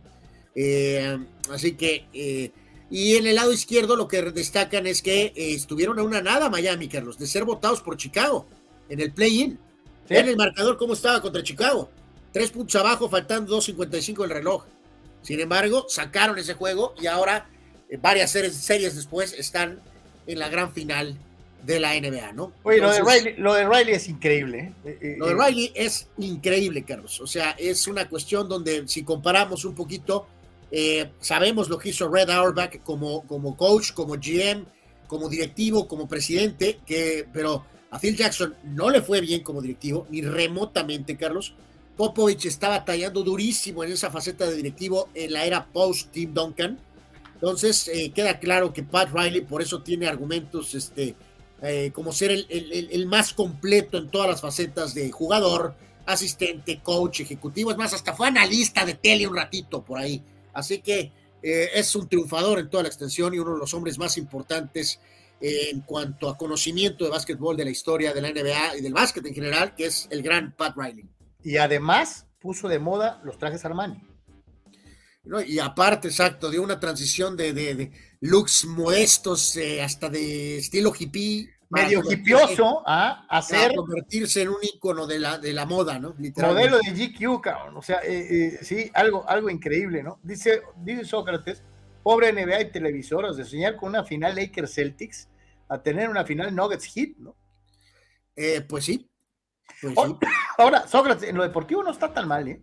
Sí, no, no, pues sí, o sea, no está tan mal, pero pues. Pero sí, todos soñaban con una edición más del clásico, ¿no? Esto, eso es una realidad, ¿no? Fidel Ortiz dice que, que, tal parece que Miami dejó de hacerle homenajes al profe Cruz y eliminó a los Celtics. y remata Fidel, ¿qué opinan de que en tercer grado deportivo Mayo González dijo que Paunovi se vio como el profe Cruz en la final ante Tigres? Eso dijo, pues a lo mejor te escuchó Fidel. Eh, sí, yo también pienso lo mismo. Dani Pérez Vega, Tatum, aunque siguió jugando, se veía que no podía atacar el aro como siempre. Y Brown, terrible. Uno de nueve en triples y ocho pérdidas. Era imposible que ganaran. Sí, que a lo mejor esto detona cambios en Boston, ¿eh? A lo mejor hay cambios en Boston y se acabó la cuestión de quién va a respaldar a Tatum, ¿no? A lo mejor Brown es cambiado. Eh, ¿Qué onda con Smart también hasta cierto punto? Porque a lo mejor este grupo ya llegó al límite, Carlos, ¿no? Y el límite es estarse cerca del título, pero no ganando el título. Eh, pregúntenle al Tano y a, Solari y ahora a Bucetich, ¿no? Gerardo López dice, pregunta seria, si el Hit gana, ¿Butler estaría por encima de LeBron en el Hit? ¿Y qué equipo es mucho de menor calidad que aquel Hit de LeBron? No, eh, no, este equipo es de mucha menor calidad que el Hit de LeBron, o sea, sobre todo en sus versiones de título, eh, no hay comparación de este equipo con aquel. Y en el caso de Butler, eh, bueno, LeBron jugó brillantemente en aquellas temporadas, pero, pero en este caso, eh, Carlos, amigos, pues Butler va a decir el argumento, eh, yo no tengo a The One Way y a Chris Bosh a un lado. ¿no? O sea, LeBron cuatro años en Adebayo, ¿no? Y párale contar. LeBron cuatro años en Miami. Tienes a Adebayo y un montón de no names. Como lo acabamos de ilustrar. LeBron cuatro años en Miami, cuatro finales, dos títulos. Pero si Butler puede sacar este título, uff, le va a ayudar mucho a su propio legado, dejando a un ladito lo de LeBron, pero le, a su legado él va a ser muy valorado, Carlos, por ganar con un roster como este, no con superestrellas este a un lado. Es un roster modesto. ¿Y sabes qué, Anor? Sería un madrazo para los super equipos. ¿eh? Pues sí, para el modelo NBA, sí. Dice Eduardo de San Diego, Pat Riley es el, el Al Pacino de la NBA. sí, algo así. Y Eduardo Castañeda le recuerda particularmente a Fidel. Recuerden que el profe Cruz ya fue campeón. Eh, pues sí, es correcto. Omar Stradamos, Jalen Brown pidiendo las perras de la Virgen y ayer que lo ocupan con Tatum lastimado jugó basura, dice. Sí, ahí, ahí podría haber cambio con, con Boston, eh, definitivamente. Por cierto, que ayer en lo del básquet, Carlos, que mencionábamos rapidito, esto es solo mención, decíamos este jugador Butler de los Aztecs que dijo que iba a regresar. Oye, a Ana, ¿una mención como la del papel café? Uh, uh, no, no, precisamente, este, ah, es diferente. Ayer decíamos que, nos decía, creo que fue Dani, ¿no? Que Lamont Butler se iba a quedar, el hombre que metió esa canasta histórica de los, de los Aztecs en el básquetbol colegial, y hoy también eh, los propios Aztecs confirmaron que otro jugador se queda, que es eh, Jaron Leary, eh, que también se queda. Así que bueno, pues esos deben ya con estos anuncios, pues los Aztecs mm, volverán con, con, un roster muy fuerte, muy competitivo para la próxima temporada. Víctor Leiva dice, madrazo para los chapulines, ¿no? De acuerdo, de acuerdo, de acuerdo. Eh, Víctor Baños, tendremos de consolación el fin de semana Yankees Dodgers en vez de Celtics Lakers. sí, es cierto.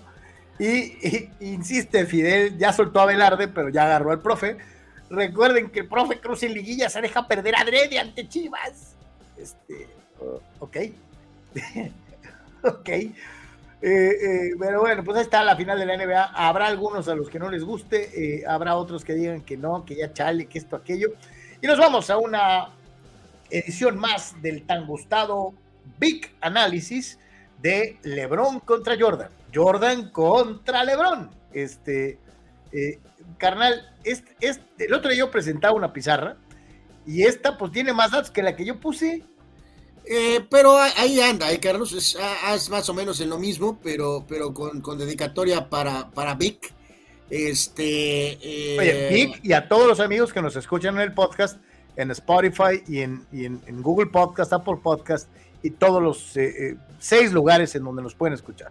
Pues, obviamente LeBron es el máximo anotador de todos los tiempos y ha jugado mucho más tiempo sin lesión, afortunadamente para él, eh, pero aparece el devastador número, Carlos, de las finales, 6 y 0 Michael Jordan con récord perfecto, enfrentando a, Sean, a Gary Payton, a Sean Kemp, enfrentándose a eh, los Lakers, por supuesto, a Clyde Drexler, a la mejor versión de Charles Barkley, a Karl Malone y a eh, John Stockton, y pues será misa, pero ese, ese es un número que lo ratificamos siempre es devastador, ¿no?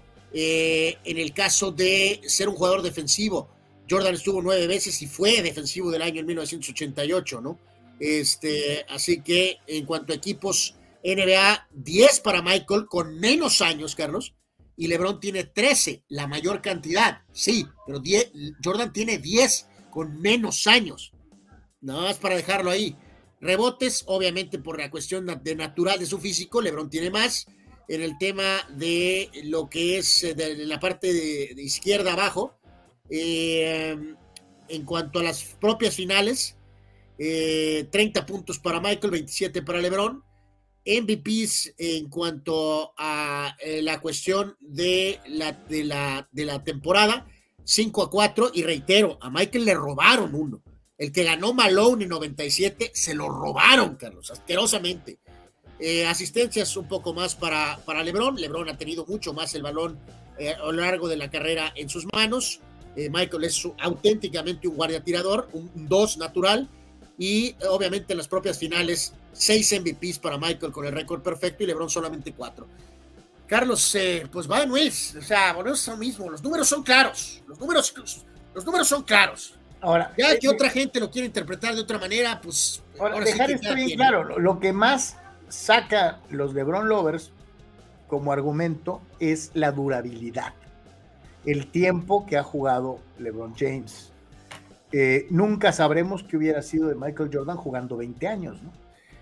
Correcto, y no puedes criticar, por ejemplo, el primer retiro, Carlos, no, no sabemos que si apostaba, que si no apostaba, que si es leyenda urbana, que si legítimamente se hartó, eh, y obviamente el factor del, del, papá, Carlos, falleciendo, ¿no? De una manera tan trágica. O sea, no, no, no podemos meternos en la cabeza de, de, A ver, aquí vienen, ahí van las clásicas, ¿no?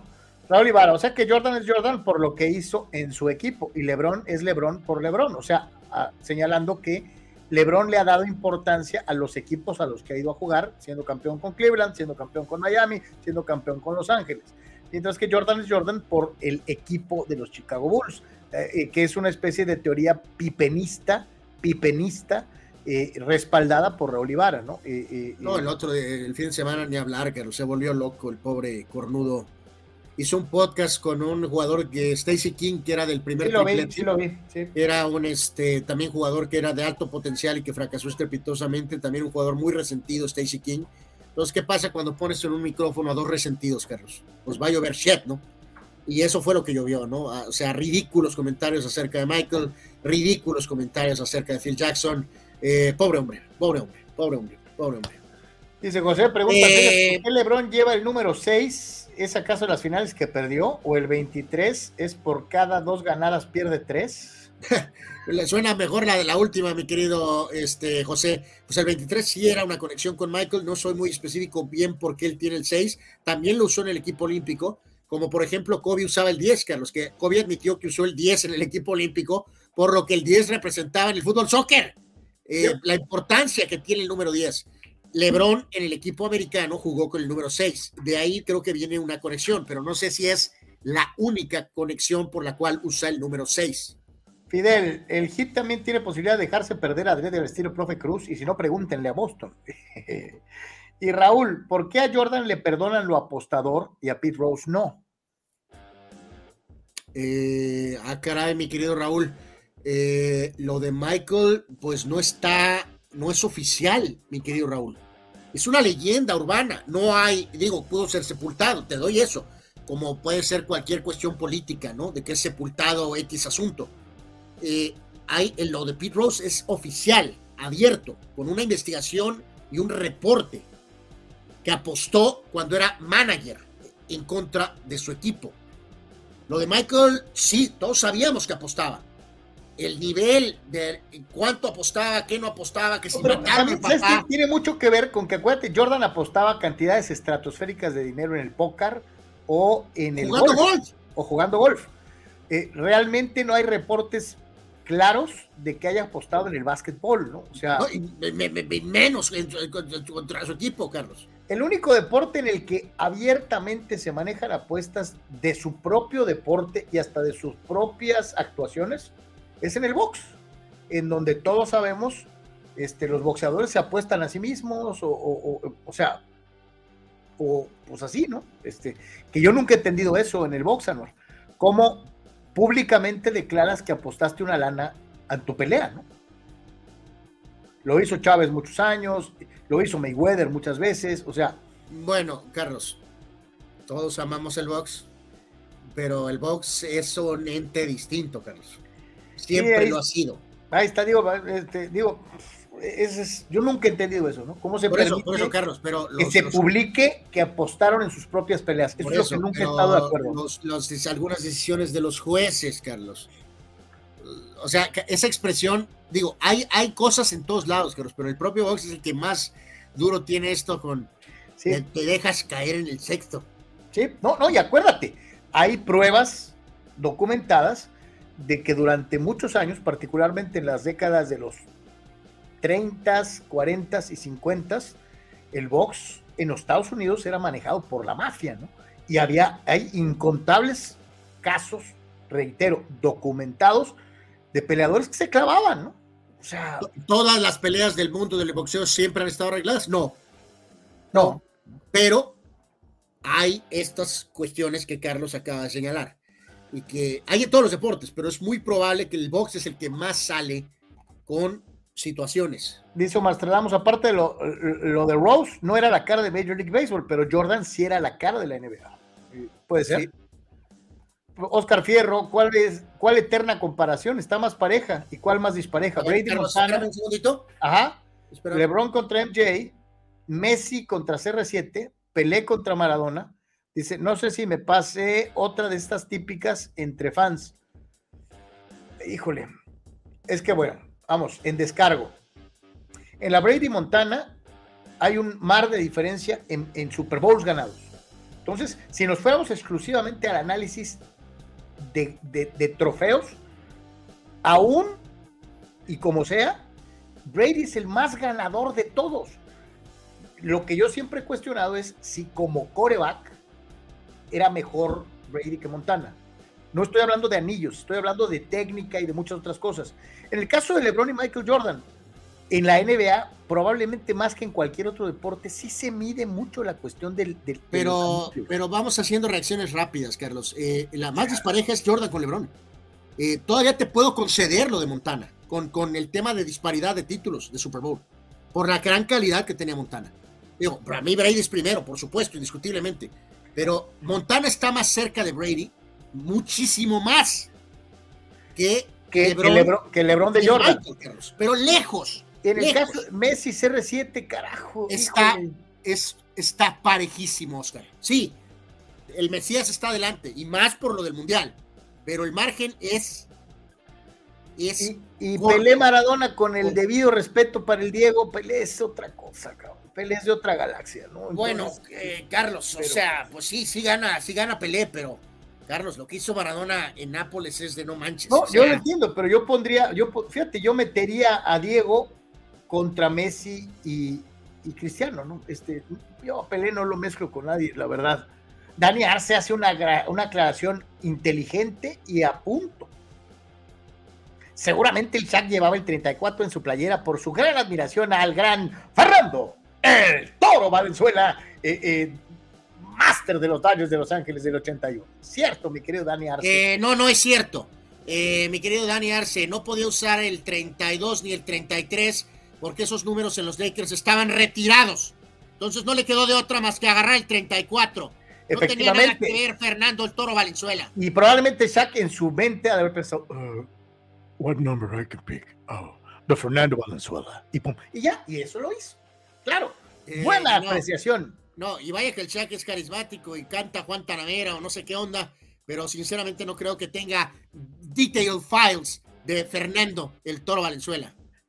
Eh, dice mm, Gerardo Crista López, Cota Salido, Hernández, Alanís, Vázquez, Pérdida, Pulido, Sánchez, Fierro, López, Pineda, apenas le ganaron al profe Cruz, dice.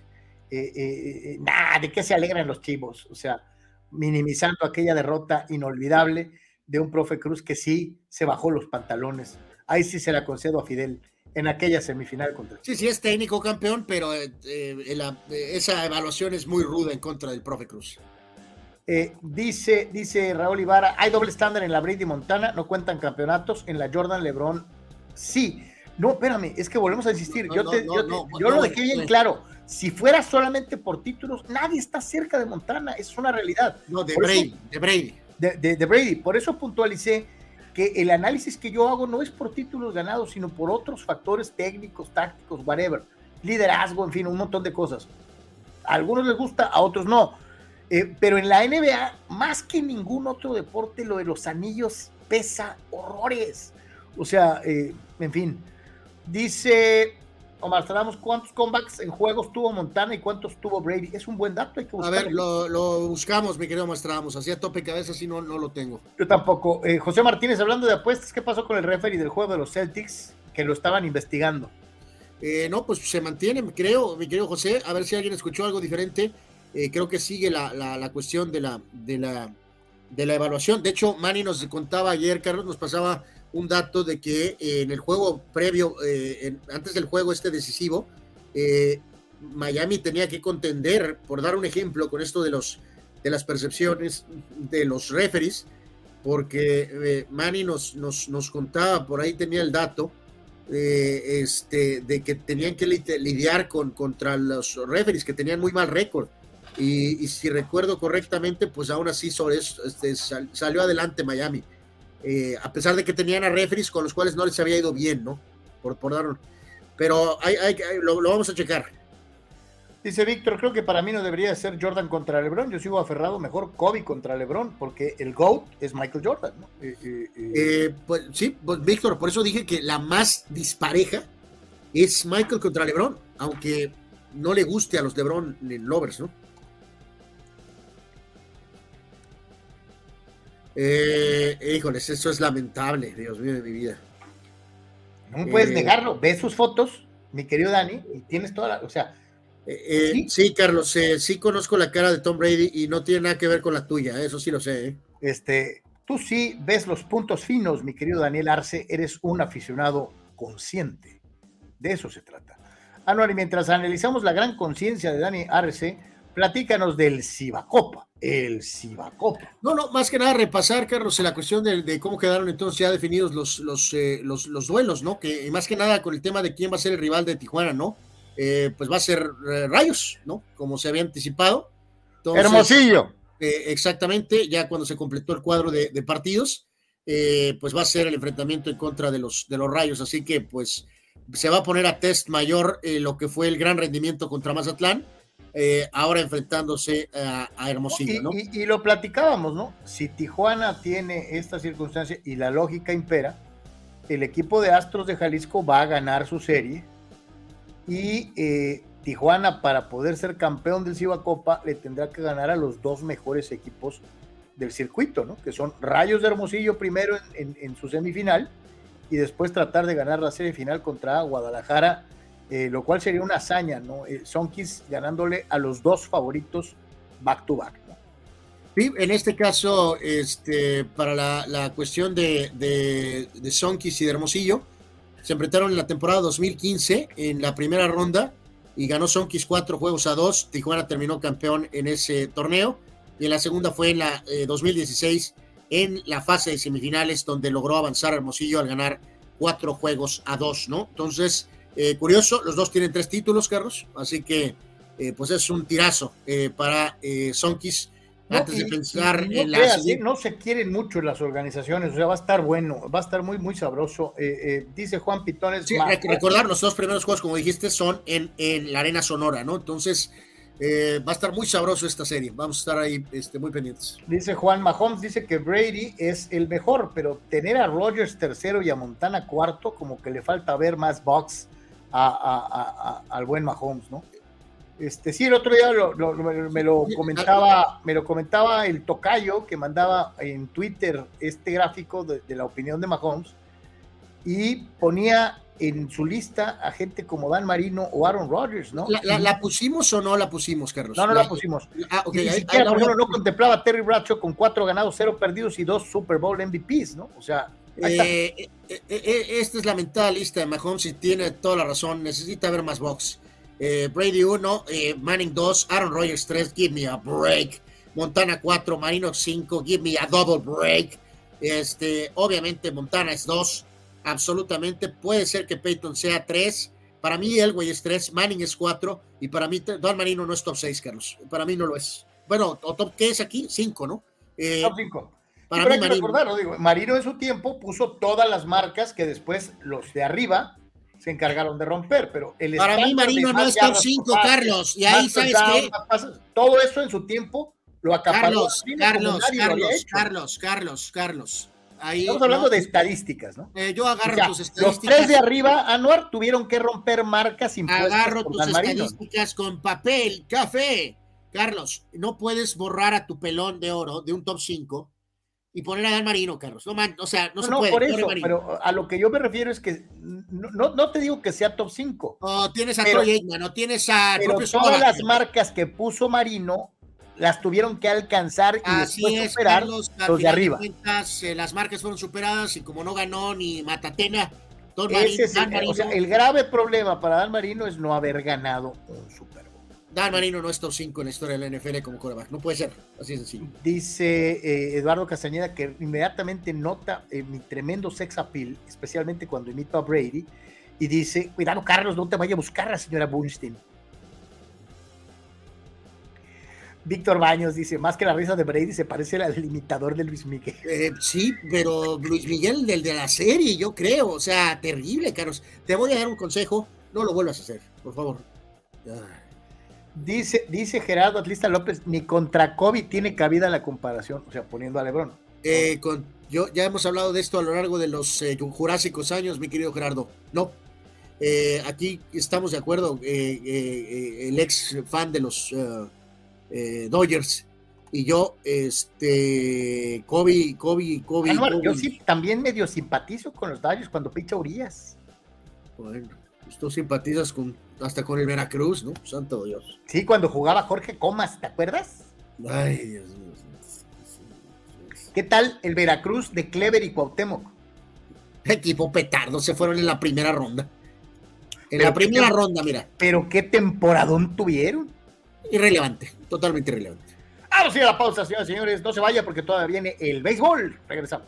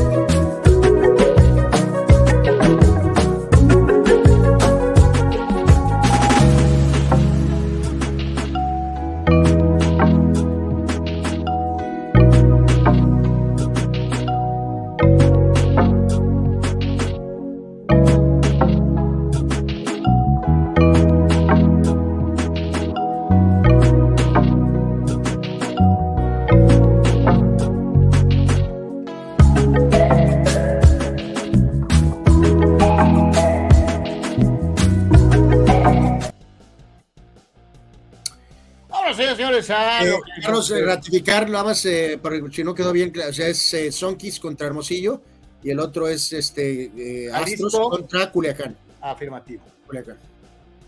Nos vamos con los padrecitos. Los padrecitos y su Pues, los- los- de hecho, los padrecitos están eh, Están a básicamente punto de empezar, ¿no? a punto de empezar literalmente en este, este instante, exactamente.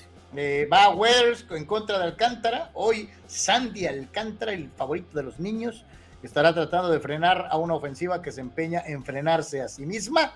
Eh, eh, a ver si ya eh, los padrecitos agarran la onda de lo importante que es que empiecen a responder a las expectativas de la afición. Y creo que esta es una buena oportunidad de hacerlo. O sea, los Marlins no son lo que fueron en- en la temporada inmediata anterior. Eh, y eh, ahora es cuando Chile Verde le hace dar sabor al caldo. Están segundos dentro de la división, abajo de los Bravos de Atlanta, a cuatro juegos de distancia, 28 ganados, 26 perdidos, en lo que ha sido hasta el momento su participación en las ligas mayores. Jugando en casa, tienen marca positiva de 14 ganados, 11 perdidos, 8, eh, eh, 12 contra su división, y en los últimos 10 juegos, eh, eh, eh, pues han ganado 5 y han perdido 5. Eh, sí, eh, es correcto. En este caso, en, en particular, este, con la, con la cuestión de los, eh, de los padres, Carlos, eh, en cuanto a esto de los, de los numeritos, vamos, digo, el caso de Alcántara no ha lanzado como lo hizo la temporada anterior, este, esa es la, la realidad. Pero bueno, no puede ser este, descartado, ¿no? De que a lo mejor quiera repuntar ahorita. Digo, Está 2 y 5, Carlos, en la temporada, ¿no? 2 y 5. 4.86 de limpias anual. 4.86, ¿no? Entonces esperemos que no despierte el día de hoy. En los números generales, eh, aquí nada más ratificando eh, con el tema de los, uh, de, los, de los padres que están en esta famosa división oeste. Eh, nada más para, para, recordarlo, están cuartos a 8 de los Dodgers, 24 y 29, como, como se comentaba, y los Marlins, pues están segundos del este a cuatro de los, bravos, pero, y curioso, los Mets y los Phillies también batallando brutalmente. Y de los, de los datitos estos genéricos, eh, en, particular, pues eh, reiteramos, ¿no? Eh, curioso, aquí sí tienen más home runs los padres, 10 home runs más, ¿no? Y tienen, un, tienen un bateo general muy bajo, mucho más bajo, pero tienen más carreras anotadas y tienen más home runs, menos hits. 3.98 como equipo para los padres y 4.29 para Marlins. En otras palabras, pues hay que ganar y hay que ganar, ¿no? Este es el lineup, Carlos, del partido de ahorita, eh, con Cronenworth en primera, Tatis en el derecho, Soto en el izquierdo, Bogarts en el, en el short, Odor en segunda, Carpenter el DH, Gary Sánchez, que se incorpora, ahorita lo íbamos a, remencionar, ¿no? Eh, o ya no sé si lo teníamos por ahí. No. Eh, ok, Gary Sánchez que fue incorporado, Carlos, el ex catcher de los Yankees, que se vino abajo, fracasó en Minnesota, estuvo unos días en los Mets y lo corrieron a Gary Sánchez, ahora recala en los padres que están teniendo severos problemas en la posición de catcher, obviamente con Nola y algunos de los otros jugadores, ¿no? Entonces, eh, oportunidad de oro, a ver qué pasa con Gary Sánchez, Carlos, si le encuentran algo en el tanque de gasolina. Trent Grisham en el central, Hassan Kim juega en tercero, todavía esperando el regreso de Machado, y Ryan Weathers será el pitcher. Este, Carlos, lo de Sánchez es, o sea, o sea, nunca, o si no el destino, lo va a llevar a los aceros de Monclova, ¿eh? Es lo que sigue. O a los toros de Tijuana, un equipo triunfador. Eh, sí, es correcto.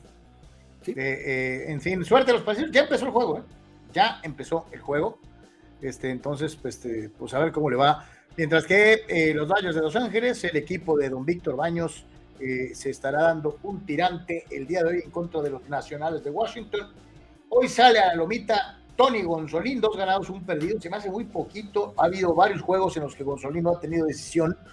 Y eh, pues estarán midiendo a estos nacionales de Washington que tienen una marca nada impresionante de 23 y 31. El duelo monticular es entre el derecho Jake Irvin y el eh, ya mencionado Tony Gonzolín, que en lo que va de la campaña tiene un muy buen porcentaje de carreras limpias permitidas de un 82 y dos ganados, un perdido eh, en esta eh, rivalidad en contra del conjunto de los nacionales y los Dodgers son amplios favoritos en la apuesta deportiva. Entonces, ¿señalaste lo de ayer, 6 a 1? No, no, mencionar lo de hoy, te toca.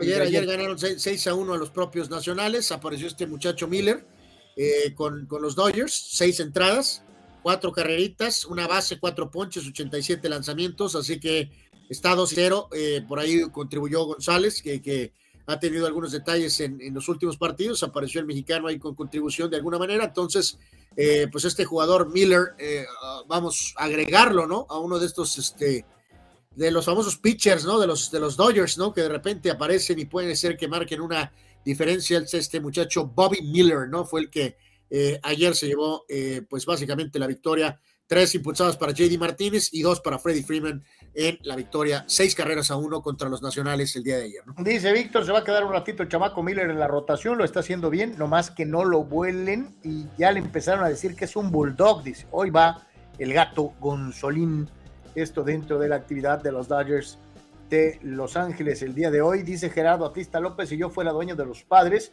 estuviese a punto de comprar una fuerte cantidad de papel café, tal cual pinta al final de temporada. Eh, ojalá aquí, pero por esta vía, por esta vía. Eh, eh, exacto, dice, dice Dani Arce, a ver si Gary Sánchez no se avienta un Robinson Cano. Sí, ¿se acuerdan? Robinson Cano duró dos días aquí, ¿no? O algo así. Raúl Ibarra, no hay tiempo de adaptación en el base, ni carta, ni nada como en el foot. Lo vendieron ayer y hoy debuta. Ah, sí. Sí, sí, es, una loquera del fútbol, ¿no? Que el pase internacional y no sé qué, tardan como un millón de años en debutar un fulano.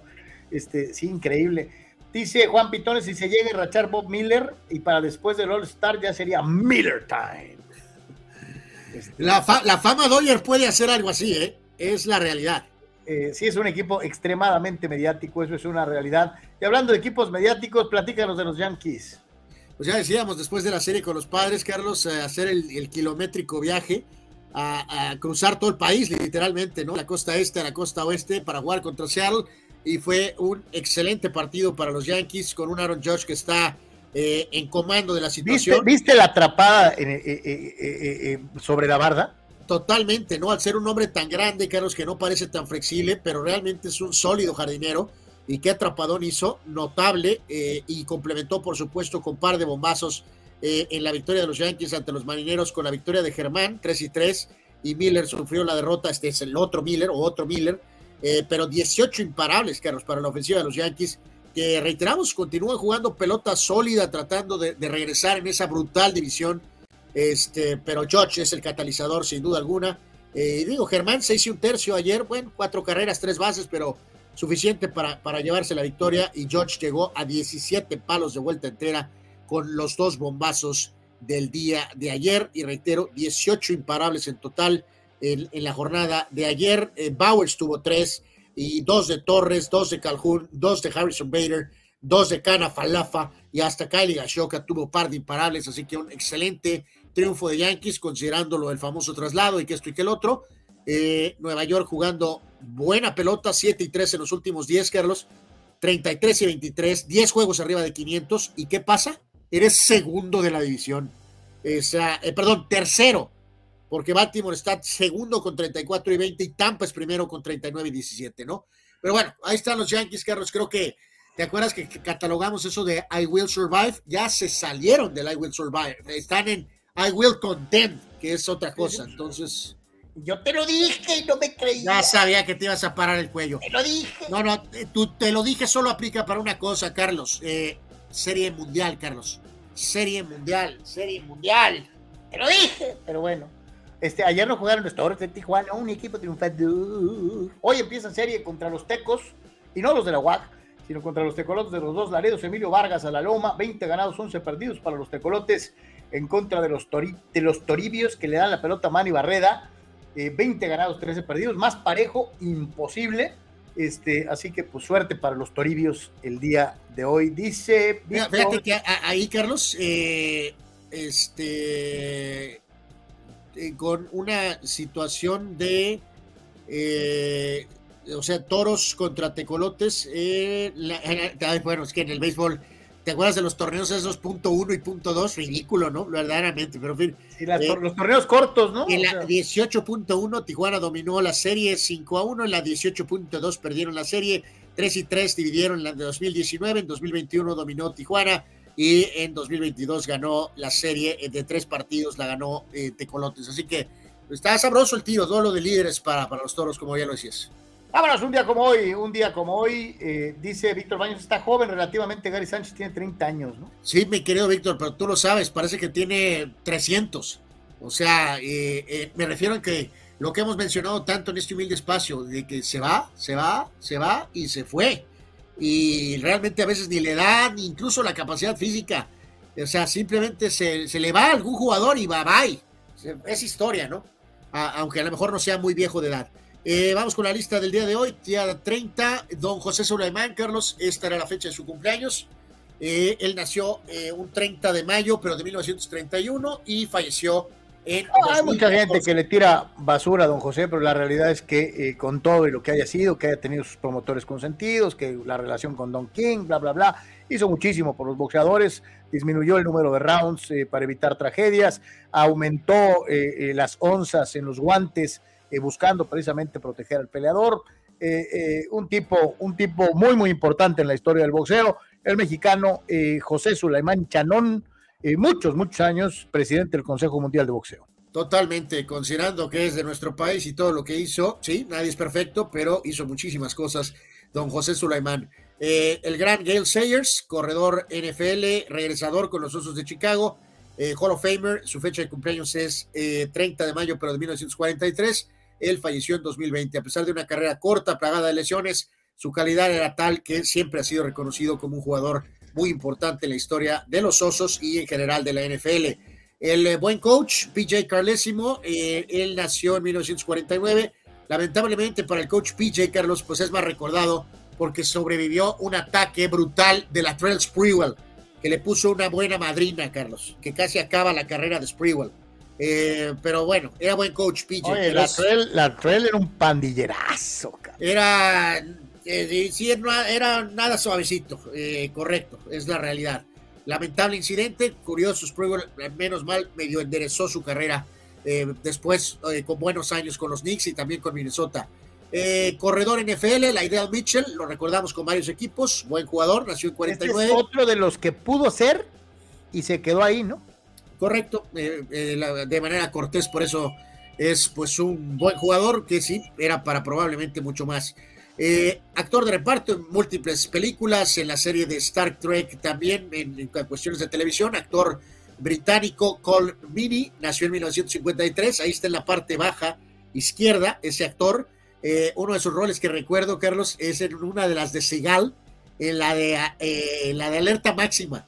Es el actor que acaba siendo, vamos, removido por la dama que, que le dispara en aquella famosa película. Eh, Billy Donovan, coach eh, notable en colegial, dos títulos con la Universidad de Florida, nació en 65 y también ya tiene varios años en la NBA con varios equipos. Eh, qué jugadorazo este era de soccer, campeón del mundo en Alemania, de Alemania, en Italia 90, el gran Thomas Hasler, él es del 1966, jugador chaparrito, pero era de un dribbling brutal, de gran disparo de media distancia, tremenda visión de juego, era un crack, Thomas Hasler, campeón del mundo en Italia 90 con la selección de Alemania, nació en el 66, era el jugador que portaba la playera número 8. Dirán misa, Carlos, pero ok, cometió algunas fallas, era medio flojo, era indisciplinado, pero era bueno para batear, Carlos. Nadie le puede quitar eso. Y aunque haya sido jugador de los Red Sox, Manram, Carlos, el señor Manny Ramírez cumpleaños el día de hoy nació en 72, es parte de estos jugadores que son sacrificados, que porque utilizó una sustancia aquí o allá, eso no merma su calidad. Este era un bateador mortal, Carlos. Sí, y ¿sabes qué? A mucha gente le caía gordo, yo no sé por qué, digo, a mí no me desagradaba, se, metió en muchas broncas, ¿no? Muchas declaraciones, o sea, eh, pero a mí te, digo, lo tuvieron en el jardín, por ejemplo, que porque era flojo o displicente, a lo mejor, pero eh, eh, su principal cualidad era batear y era brutalmente temible con el bat Manny Ramírez. No nada más el aspecto de poder, sino también de contacto. Eh, cumpleaños también hoy, jugador NBA. Fue, si recuerdo, creo que campeón con San Antonio. Rashan Sterovich, centro, nacido en 76. Federico Vilar, portero, lo recordamos por supuesto en México con Atlante. Una etapa aquí en Cholos que fue eh, discreta, vamos a decirlo, desde mi punto de vista. Federico Vilar, buen portero con, nuestro país varios años nació en 77, nació en 79, Clint Boyer, piloto de la serie NASCAR, que ahora es analista, el gran Steven Gerrard, mediocampista de Liverpool y de la selección de Inglaterra, super crack, jugadorazo Steven Gerrard en toda la extensión de la palabra, en esa posición de volante mixto con una eh, pegada brutal de media distancia.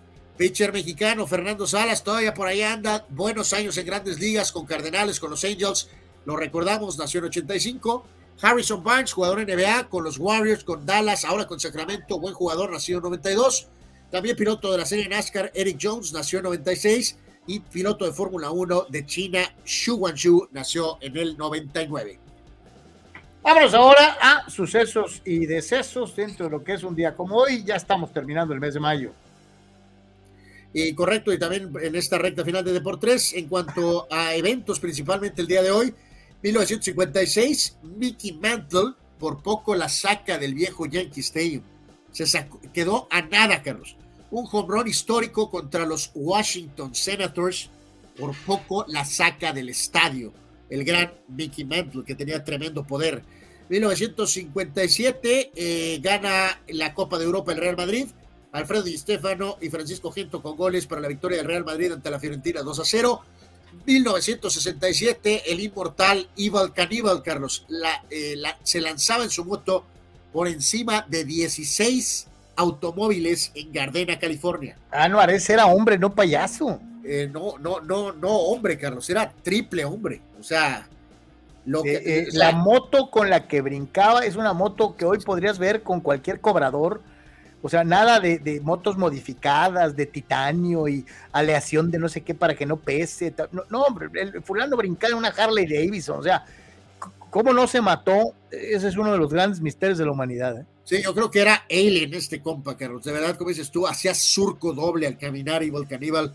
Eh, era una cosa verdadera. O sea, digo, a los Daredevils de ahora, eh, cuando ves a un Travis Pastrana o algo así, no, no, no, no, no. O sea, no le llegan ni a los talones a lo que hacía eh, Evil Cannibal. Totalmente se le recuerda, ¿no? Icónico.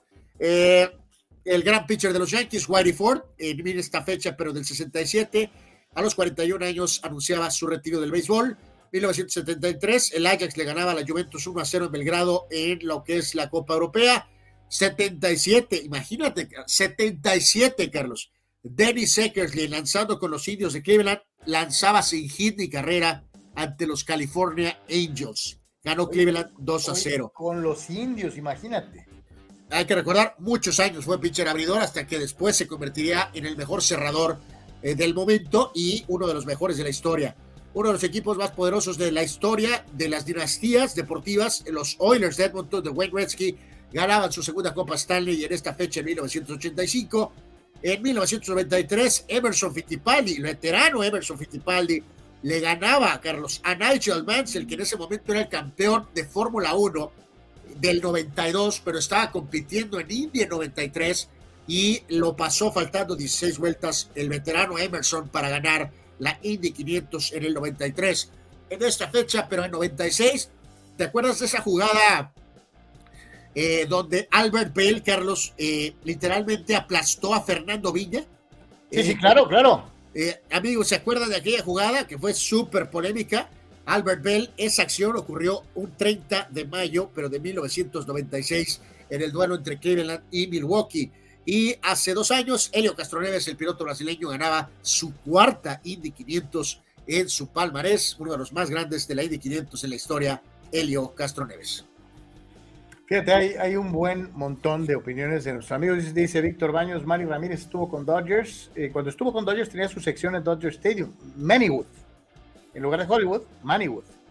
Eh, Dice Juan, Jake the Snake Roberts eh, nacía un día como hoy, en 1955, para los aficionados a la lucha libre. Eh, cumpleaños de Elsa, la de Frozen. ok.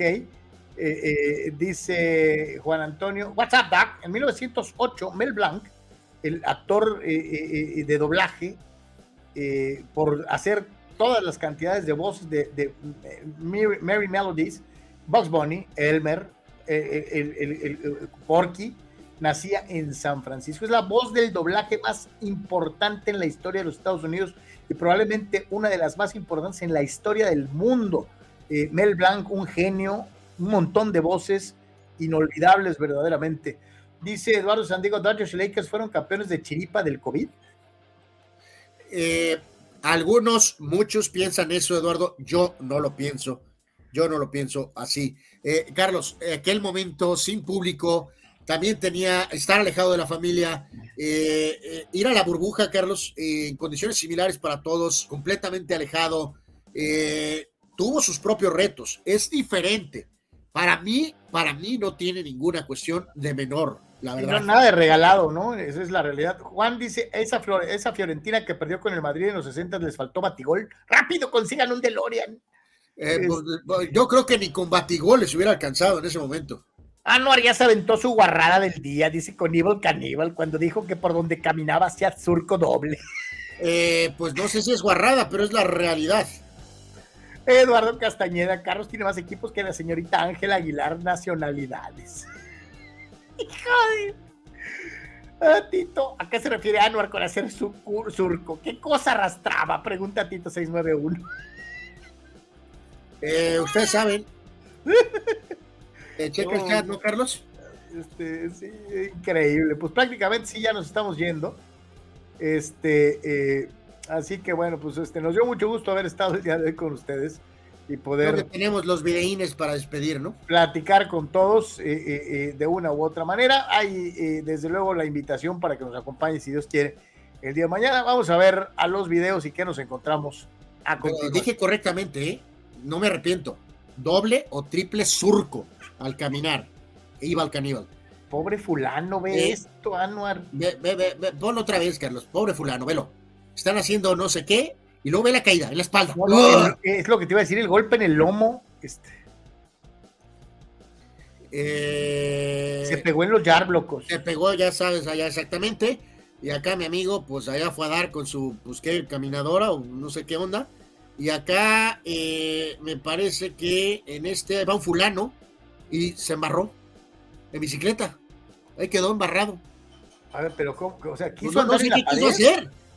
No, no, no sé qué quiso hacer. Hizo un salto y se embarró. Quería andar en bicicleta en la pared, Alba. Creo que sí, correcto. Esta es eh, pues una de estas cuestiones que están en transporte. Un montacargas para la casita del árbol y se la cargó el payaso. Y uh, uh, uh, eh, eh, mi amigo pescando y el pescador salió pescado. ¡Oh! Esa dolió, hasta a mí me dolió. ¡Oh! Y acá la dama, pues vaya a dar. Hija de la... Oh my God, bueno. Y acá. Oh, oh, no es buena idea hacer pechazos con las damas. Y también con las damas puede pasar. Oh my God. Bueno, pero de perdida ahí no creo que haya dolido como al otro eh, amigo de la eh, silla. Es menor, ¿no? Es menor, eh, es correcto. Eh, Carlos, contestarle aquí al señor Fidel, como lo dijimos, estábamos con eh, nuestra mamá en una cuestión de una revisión médica, por eso el programa empezó tarde, Fidel, el día de hoy, eh, pues hay cosas que se tienen que atender. Se le atravesó un edificio al bicicletero. Víctor Baños, Sague también hace triple surco. Pero para arriba, yo creo. No, Oh my God. Este, dice Raúl Ibarra, ¿cómo que hacía surco? ¿Que tenía otra pierna o qué? Dice Juan Pitones, por ejemplo, los Dodgers 2020 tuvieron que ganar más juegos que un campeón regular, 13. Dos de wild card, tres divisionales, cuatro de la, serie de campeonato y cuatro de serie mundial. Este, absolutamente es hate estabas en medio de la lamentada pandemia, insisto, no público, alejados de familiares, son circunstancias muy especiales, al contrario. O sea, simplemente es un camino diferente el que tuvieron esas organizaciones. Marco Verdejo pregunta, Carlos una pregunta, Pat Riley será medio discípulo de Jerry West, estuvo mucho tiempo en la organización de Lakers y aprendió mucho de los manejos del gran maestro. de hecho, Marco, yo creo que Riley no aprendió nada más de West, sino del propio Jerry Boss. Eh, de alguna manera. O sea, absolutamente es un discípulo que sacó lo mejor de ellos y más lo que él aportaba para convertirse ahora en una... Al final de su paso por los Lakers, él mismo lo reconoce, se le, se le fue la fama a la cabeza y, fue cuando se tuvo que ir eh, eh, del equipo de los Lakers, ¿no? Pero después como que le pegó un periodo de, No, pues de hecho solo duró un año como comentarista, Carlos. y fue cuando aceptó el reto de ir a Nueva York, cuando ¿Recuerdas? Eh, claramente, eh, creo que eso tampoco fue casualidad, que él tenía la, se tenía la ah, Coach Riley, Showtime, ganó con Karim y con Magic, y formó un equipo completamente diferente, ¿no? Que era un equipo físico, rudo, de no jugadores famosos, y, ve lo que logró, se quedó cerca de ser campeón, obviamente ha logrado ser campeón con Miami como coach y como directivo, y este, o sea, es una leyenda. Pat Riley hace triple surco también al caminar. Evil Caníbal, alias el tripié, fuente Anuar Yeme. Yes, sir. Pero no, voy a ser más explícito, Marstradamus. Cuando uno habla de, de hacer surco, es por las polainas. O sea, you No estamos hablando del impresionante. No, no, estamos hablando de. Gareth. Valor. Valor, potencia. Eh, eh, sí. Dice Raúl Ibarra, ¿quién será el Pat Riley de la Liga MX? Pues fíjate que yo, yo, yo le voy más a, tal vez La Puente, creo que es un técnico que pudo haber tenido más. No, pero Manolo le faltaba el estilacho. Eh, eh, no, no, eh, de acuerdo, de acuerdo, Carlos, pero a lo que medio más o menos dice, de esos técnicos que han ganado con muchos equipos. No, no, es que acuérdate, Manuel, don Manolo fue campeón como jugador, como técnico y como presidente.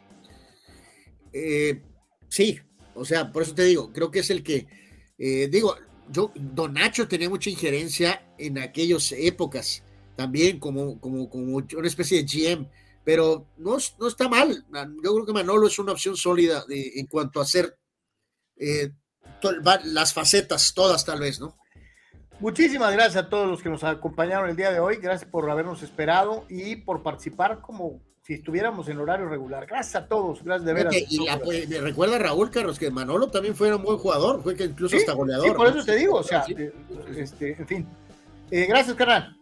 Gracias, eh, esperemos todo normal mañana, pero si hay algún detalle, pues les avisamos y como dice Carlos, gracias por su apoyo y su respaldo, por estar con nosotros en el horario que sea, como siempre, gracias por aportar, no deje de hacerlo, si no lo hace, pues hágalo, por favor comparta y si no, al menos platíquele a alguien, ¿no? Del programa para que se incorpore. Muy buenas tardes, buen provecho, paz y bien para todos.